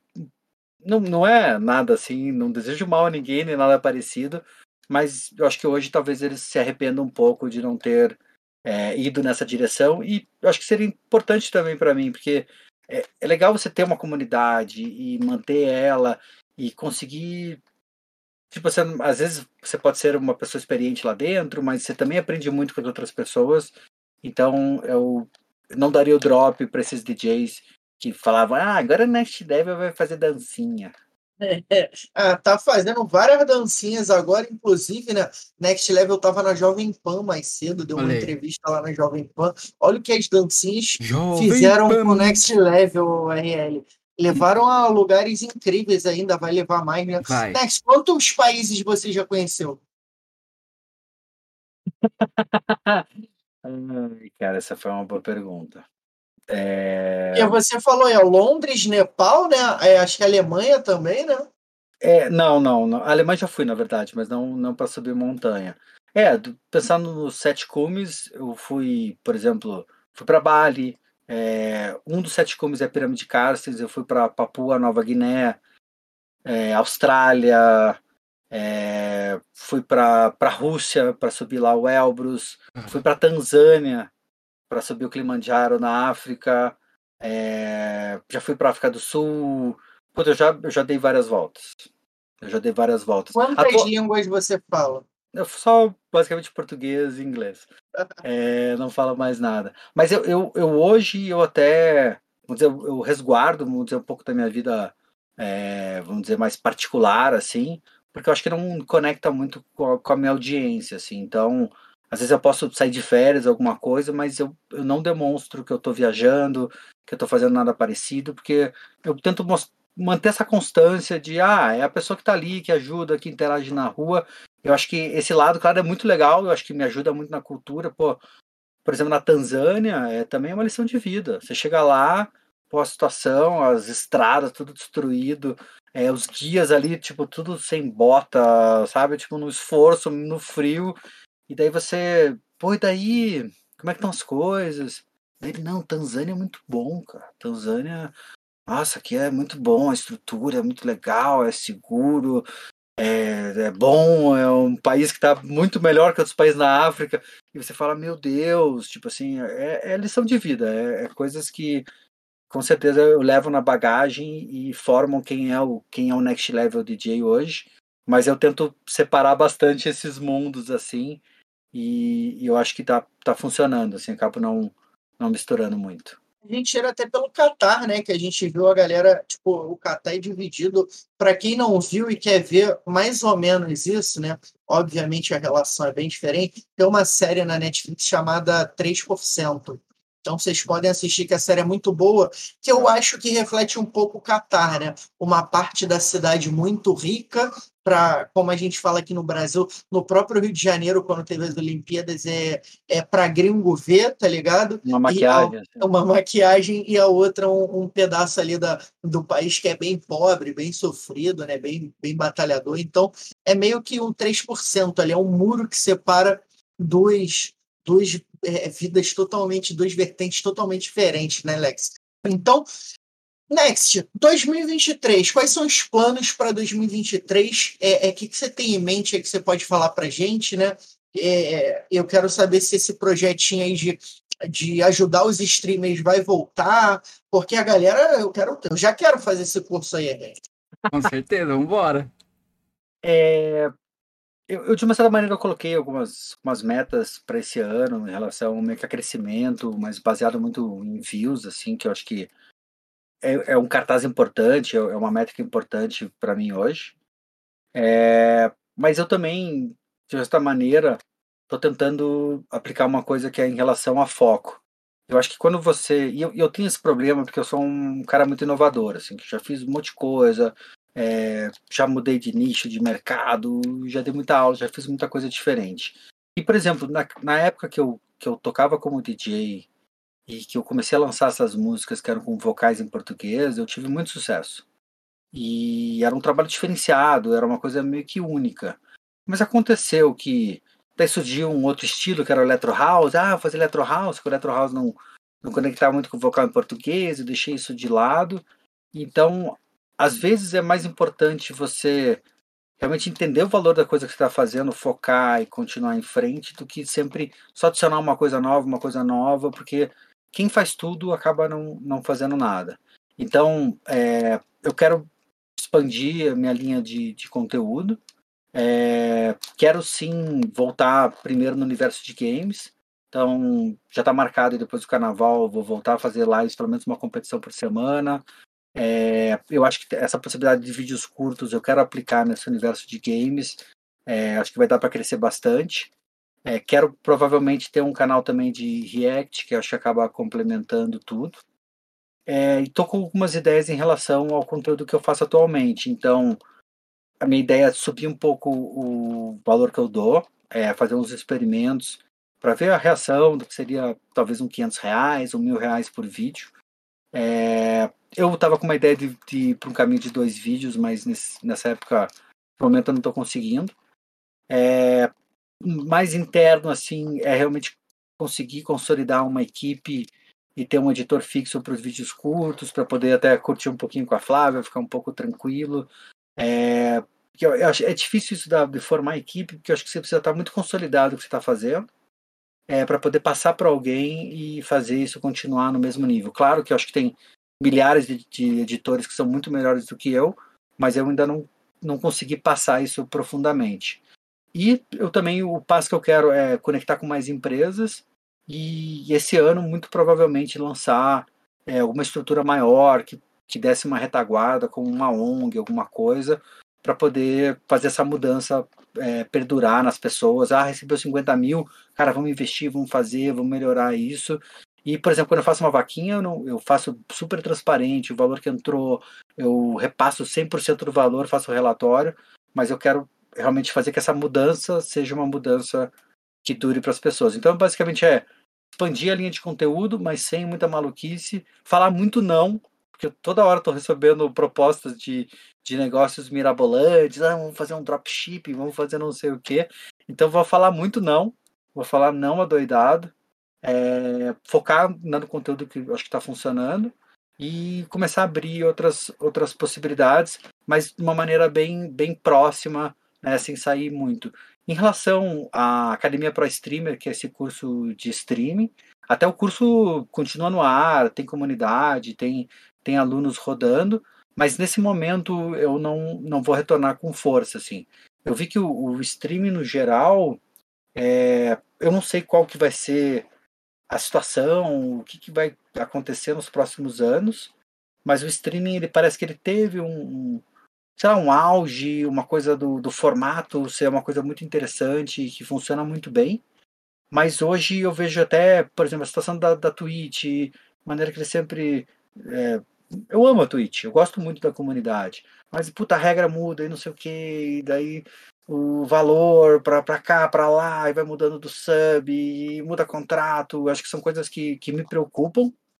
E eu vi o YouTube che tentando chegar com força, o Facebook tentando chegar com força, mas parece que dá falta alguma química, alguma coisa para coisa voltar a ser tão pulsante assim quanto antes. Eu vou voltar a fazer live, sim, é, nesse universo de games, é, com horário, tudo bonito para fazer a coisa acontecer, mas eu ainda quero navegar um pouquinho mais nesse universo para poder entender, tipo, se isso realmente pode ser, tipo, uma profissão consolidada e muito forte para muitas pessoas. Hoje, por exemplo, do próprio curso, ele tem um lado muito forte que é o, de como criar os vídeos curtos, como crescer desse lado, que meio que eclipsou o resto. Até os alunos falam, pô, mas eu não faz mais live, cara, não estou fazendo mais live, porque eu estou ganhando basicamente 10 vezes mais com vídeo curto do que eu ganhava, 15 vezes mais do que eu ganhava dentro da Twitch.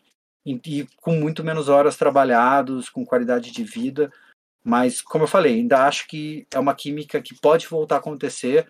Tem uma outra plataforma que eu vi que vai entrar aí de concorrente da Twitch é, que quer fazer a coisa acontecer, talvez mude, mude o panorama, mas é, hoje em dia eu acho que é, é, é pouco eficiente assim esse, esse, esse tipo de mídia. Assim, apesar de eu amar muito, de gostar muito desse, desse tipo de energia, interagir no chat, responder, é uma coisa que eu, que me, que eu gosto bastante. Eu tinha uma, uma web TV em 2002.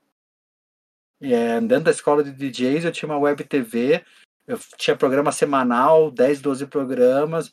A gente transmitia lá, sei lá, que era 80 kbps. Eu fazia live, fazia live na Justin TV, que era a plataforma que depois deu, acabou se transformando na própria Twitch. Tem tutorial meu, tem tutorial meu de 2000 e, sei lá, 99, 2000 ensinando a fazer fazer live no, no Justin TV, que era Caraca. tipo, é. Então, é Não, uma e o Next é da época de CQ, ele, né? É, das antigas. das antigas, é. Next Ah, pegou isso. essa parada do blog dele tinha uma coisa chamada Flogão. O Flogão era o Facebook de hoje, que a galera postava ali a vida, o que fazia. E hoje a galera tem um, um, um paraíso. Pra... Hoje em dia você Exato. dá um clique e a foto vai. Antigamente você é. tinha que fazer o download ali no 36 kbps, ali, no hum. 32 kbps. Internet Era sofrido. Tinha que é, ligar é. o telefone para poder é. fazer. Não, não, eu, eu, tinha computador, MSX, que carregava jogo, era tipo assim, uma hora carregando um jogo Nossa. fita cassete. E daí dava erro, daí puta que pariu, eu perdi a tarde inteira pra carregar um jogo e não jogava. Mas tudo bem. Next, o DJ falou que o, o, Tony Ribeiro falou: Next faz live de ETS2. O que, que seria ETS2? Ah, o jogo de, de, é o jogo de, de caminhão, não é? Eurotruck Simulator 2, acho que é isso. Ah. Não, não, não, não, não, não. É, é alguma piada interna, não é isso? Eu não entendi também. É, ninguém explica isso. É, talvez seja, porque tem um nome desse jogo aí também, que é essa tag aí, que é Eurotruck Simulator 2, né?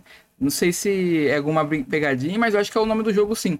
E, inclusive, não, o que o Next é... falou, Next, é bem bacana. Essa parte de criação de conteúdo que você falou que quer voltar, da parte dos games, né? E também é, caso precise aí, tamo aí, ó. Eu tô jogando Fortnite atualmente. Eu e o Diego aí pra chamar pra gente narrar e comentar lá na sua live. E a gente vai lá vamos fazer, collab. Bora fazer. Vamos fazer, vamos fazer, vamos fazer. Não, não, eu já levei a galera que é o comentarista oficial da, da FNCS, Campeonato Brasileiro oh, de Fortnite. Caraca, que bacana. É, não, irado, cara, irado. Não, vamos fazer com certeza. Vamos, lá, tá participando sim. E outra coisa também que você falou também da, da parte da ONG, né? Isso é muito bacana, é, é muito importante e a gente vê muitas pessoas né, que têm condições hoje em dia é, fazendo ali aquele trabalho social, aquele trabalho de ONG, ajudando as pessoas. E com certeza, para isso acontecer, tem que ter os parceiros, né, Next? Então, é, para a gente botar isso para acontecer e com certeza é, vontade você tem. Só precisa das pessoas certas no, no, no tempo certo, né? Exato. É, e eu acho que isso é legal porque de social permite isso, assim, as pessoas vão se aproximando. Sim. É, você, vai, você vai criando essas, essas, essas collabs, assim. Então é uma coisa que eu, que eu acredito bastante que vai consolidar esse ano. É isso aí. E aí, Diego? Isso é, mano, eu tô aqui. Bravíssimo. Cara, eu, ele, ele realmente acabou com um pedaço da minha infância, né? Quando ele falou que que o Caio, o Caio 663 é. era um personagem é, é, fictício. fictício, então. É, foi, mas, cara, era muito. Tem, tem, galera, tem uma collab dele lá, tem os melhores momentos ali do Caio Pinto 663. E, cara, é muito bom esse vídeo. E quando o Next fala assim: ah, não, cara, você tá banido de tudo, tá banido de todas as redes. Facebook, Twitter, Instagram, tudo, você tá banido. Cara, é muito, era muito bom. Né? Mano, é muito bom. E, e, é uma parada real, que ele é um ator, o Nex é um ator, porque você olhava. O do System.32, ali eu pensei assim, cara, não é possível que ele calme isso. Não, mas é que esse, esse eu fazia pesquisa de ah, as trollagens mais clássicas tal. Sim. Eu ia meio que me inspirando e tentando ver as trollagens que rolava lá com o Gaulês ia pegando ideia e pegava as mais sinistras, a comunidade de micropênis no Facebook, essas coisas absurdas que a molecada gosta, né? Já fiz anal, né? Tio... Nossa. Já... Nossa, é, mano, tinha umas paradas muito pesadas, RL. Do... Não, não, e depois, essas ficaram meio batidas, mas eram meio inusitadas. Na época Sim. ali era aquela coisa que, tipo, né? Não era aquele tipo cu cabeludo, essas coisas. É, que, não. Né? Era, é, tinha umas sacadas boas mesmo ali. Eu, ah, eu... o Pinto 663 mandou 10 bits. Next. ah, era muito bom. Para você deixar o jogo mais fluido, você tem que apagar a pasta System.32. Aí vai o Next apagar a pasta, hum. tela toda preta. Ele, ah, não, cara, isso tá bonito. Cara, era muito bom. Era muito bom. Demais. Eu gosto muito do conteúdo do Next, acompanho desde sempre. E assim, o que me, o que o que me mais dá prazer em estar tá fazendo a Hora do Berico é, como eu falei para o Next no início, é estar tá entrevistando a galera que a gente era fã, né? Que a gente é fã, que a gente acompanha desde sempre. Então a gente começou do nicho de PUBG Mobile, já entrevistamos é, é, o Rafa Fiel, que foi campeão mundial de FIFA, Tá. É, a gente teve esse futebol, prazer de trocar. É futebol, a gente é. teve esse prazer de trocar ideia com ele. A gente teve um moleque de quebrada que é do COD. É, a gente teve, como eu falei, Damaso, Suzy, a gente teve o próprio Jason da Rise, o Mazeu da Mandrake, que é a galera ali do PUBG Mobile. Então a gente tem, tem um- uma comunidade também que, graças a Deus, aí gosta do nosso trabalho, que abraça a gente, que ajuda a gente a crescer. Né? É, a própria galera que está aí comentando com a gente, brincando, vindo é, deixando de de repente estar fazendo alguma coisa para estar aqui trocando ideia com a gente. Então, é, vale sempre lembrar, galera, vocês fazem a gente. Vocês que dão esse apoio para a gente tá querendo fazer mais, tá ali sempre apoiando. Então, independente se for um e se for um milhão, a gente vai estar sempre buscando trazer o melhor conteúdo para você que está acompanhando a gente. Lembrando que segue a gente no Spotify. Amanhã, Next estará disponível no Spotify você ouvir naquele busão lotado de cada dia, aquele trem marotão que a galera vende o soufflé 2 por 10 reais, que antes era 3 por 5, agora já aumentou, que a inflação tá lá em cima, então tá vendendo aquele chocolatezinho no trem brabo. Muito obrigado de coração, galera. E RL, só última pergunta aí pra gente Vou liberar mandar. esse brabo De- desse deixa-. Deixa eu só falar. complementar, que eu acho que você Claro. falou, você falou uma coisa bem interessante aí. Pô, foi bem legal que você fez aí um. Né, passou ali um review de todo mundo que veio, os mercados Sim. diferentes. E, o- e o interessante é assim, é uma coisa que eu aprendi muito meio que na música. É, às vezes quando você pega e você tem uma certa influência, você percebe ali de um outro mercado, coisas interessantes que está acontecendo, você consegue trazer para a tua realidade, você entra com um diferencial. Porque a galera que tá, tá naquele mundo, ele tá sempre fazendo todo mundo igual, todo mundo dentro da caixinha. E quando você às vezes percebe ali que tem. Aquele, pô, na FIFA eles fazem tal coisa, mas puta, nunca fizeram isso no Fortnite. Cara, traga isso pro Fortnite que a coisa vai acontecer. Então acho que é importante estar né, antenado, né, olhando esses diferentes mercados, é, vendo o que tá dando certo. E, pô, vocês trouxeram uma galera muito fera e tentar entender o, o que, que eu posso trazer isso para minha realidade. Eu não preciso virar agora da FIFA se eu, durante o dia só porque o cara fez a live. Não. Mas o que, que o cara da FIFA tá fazendo que eu posso trazer para cá e fazer diferente? E É Exatamente. bacana que a o nosso objetivo é dar voz, galera. Hoje o Next é uma pessoa consolidada, muito conhecida, né? Mas a gente dá voz a toda a nossa comunidade. A gente trouxe o último convidado, foi o Leone Ávila. Ele trabalha na parte de imprensa ali da, da Influence Camming. Então ele Legal. está ali no backstage, né? Trabalhando por trás das câmeras, fazendo todo um serviço ali informativo, né? Que a galera vê as informações, as reportagens. É ele, a esposa dele faz, ele faz. Então a gente sempre traz alguém ali que não tem 100% de voz, que a galera talvez não conheça tanto. Então, a partir de agora, a gente vai estar sempre trazendo isso, novos convidados de outros nichos, de outras criações de conteúdo, de outros games. E em março, sempre no último final de, é, último final de semana do mês, a gente, último episódio, a gente vai trazer um conteúdo novo. A gente está fazendo, vai fazer um programa, entre aspas, novo, né?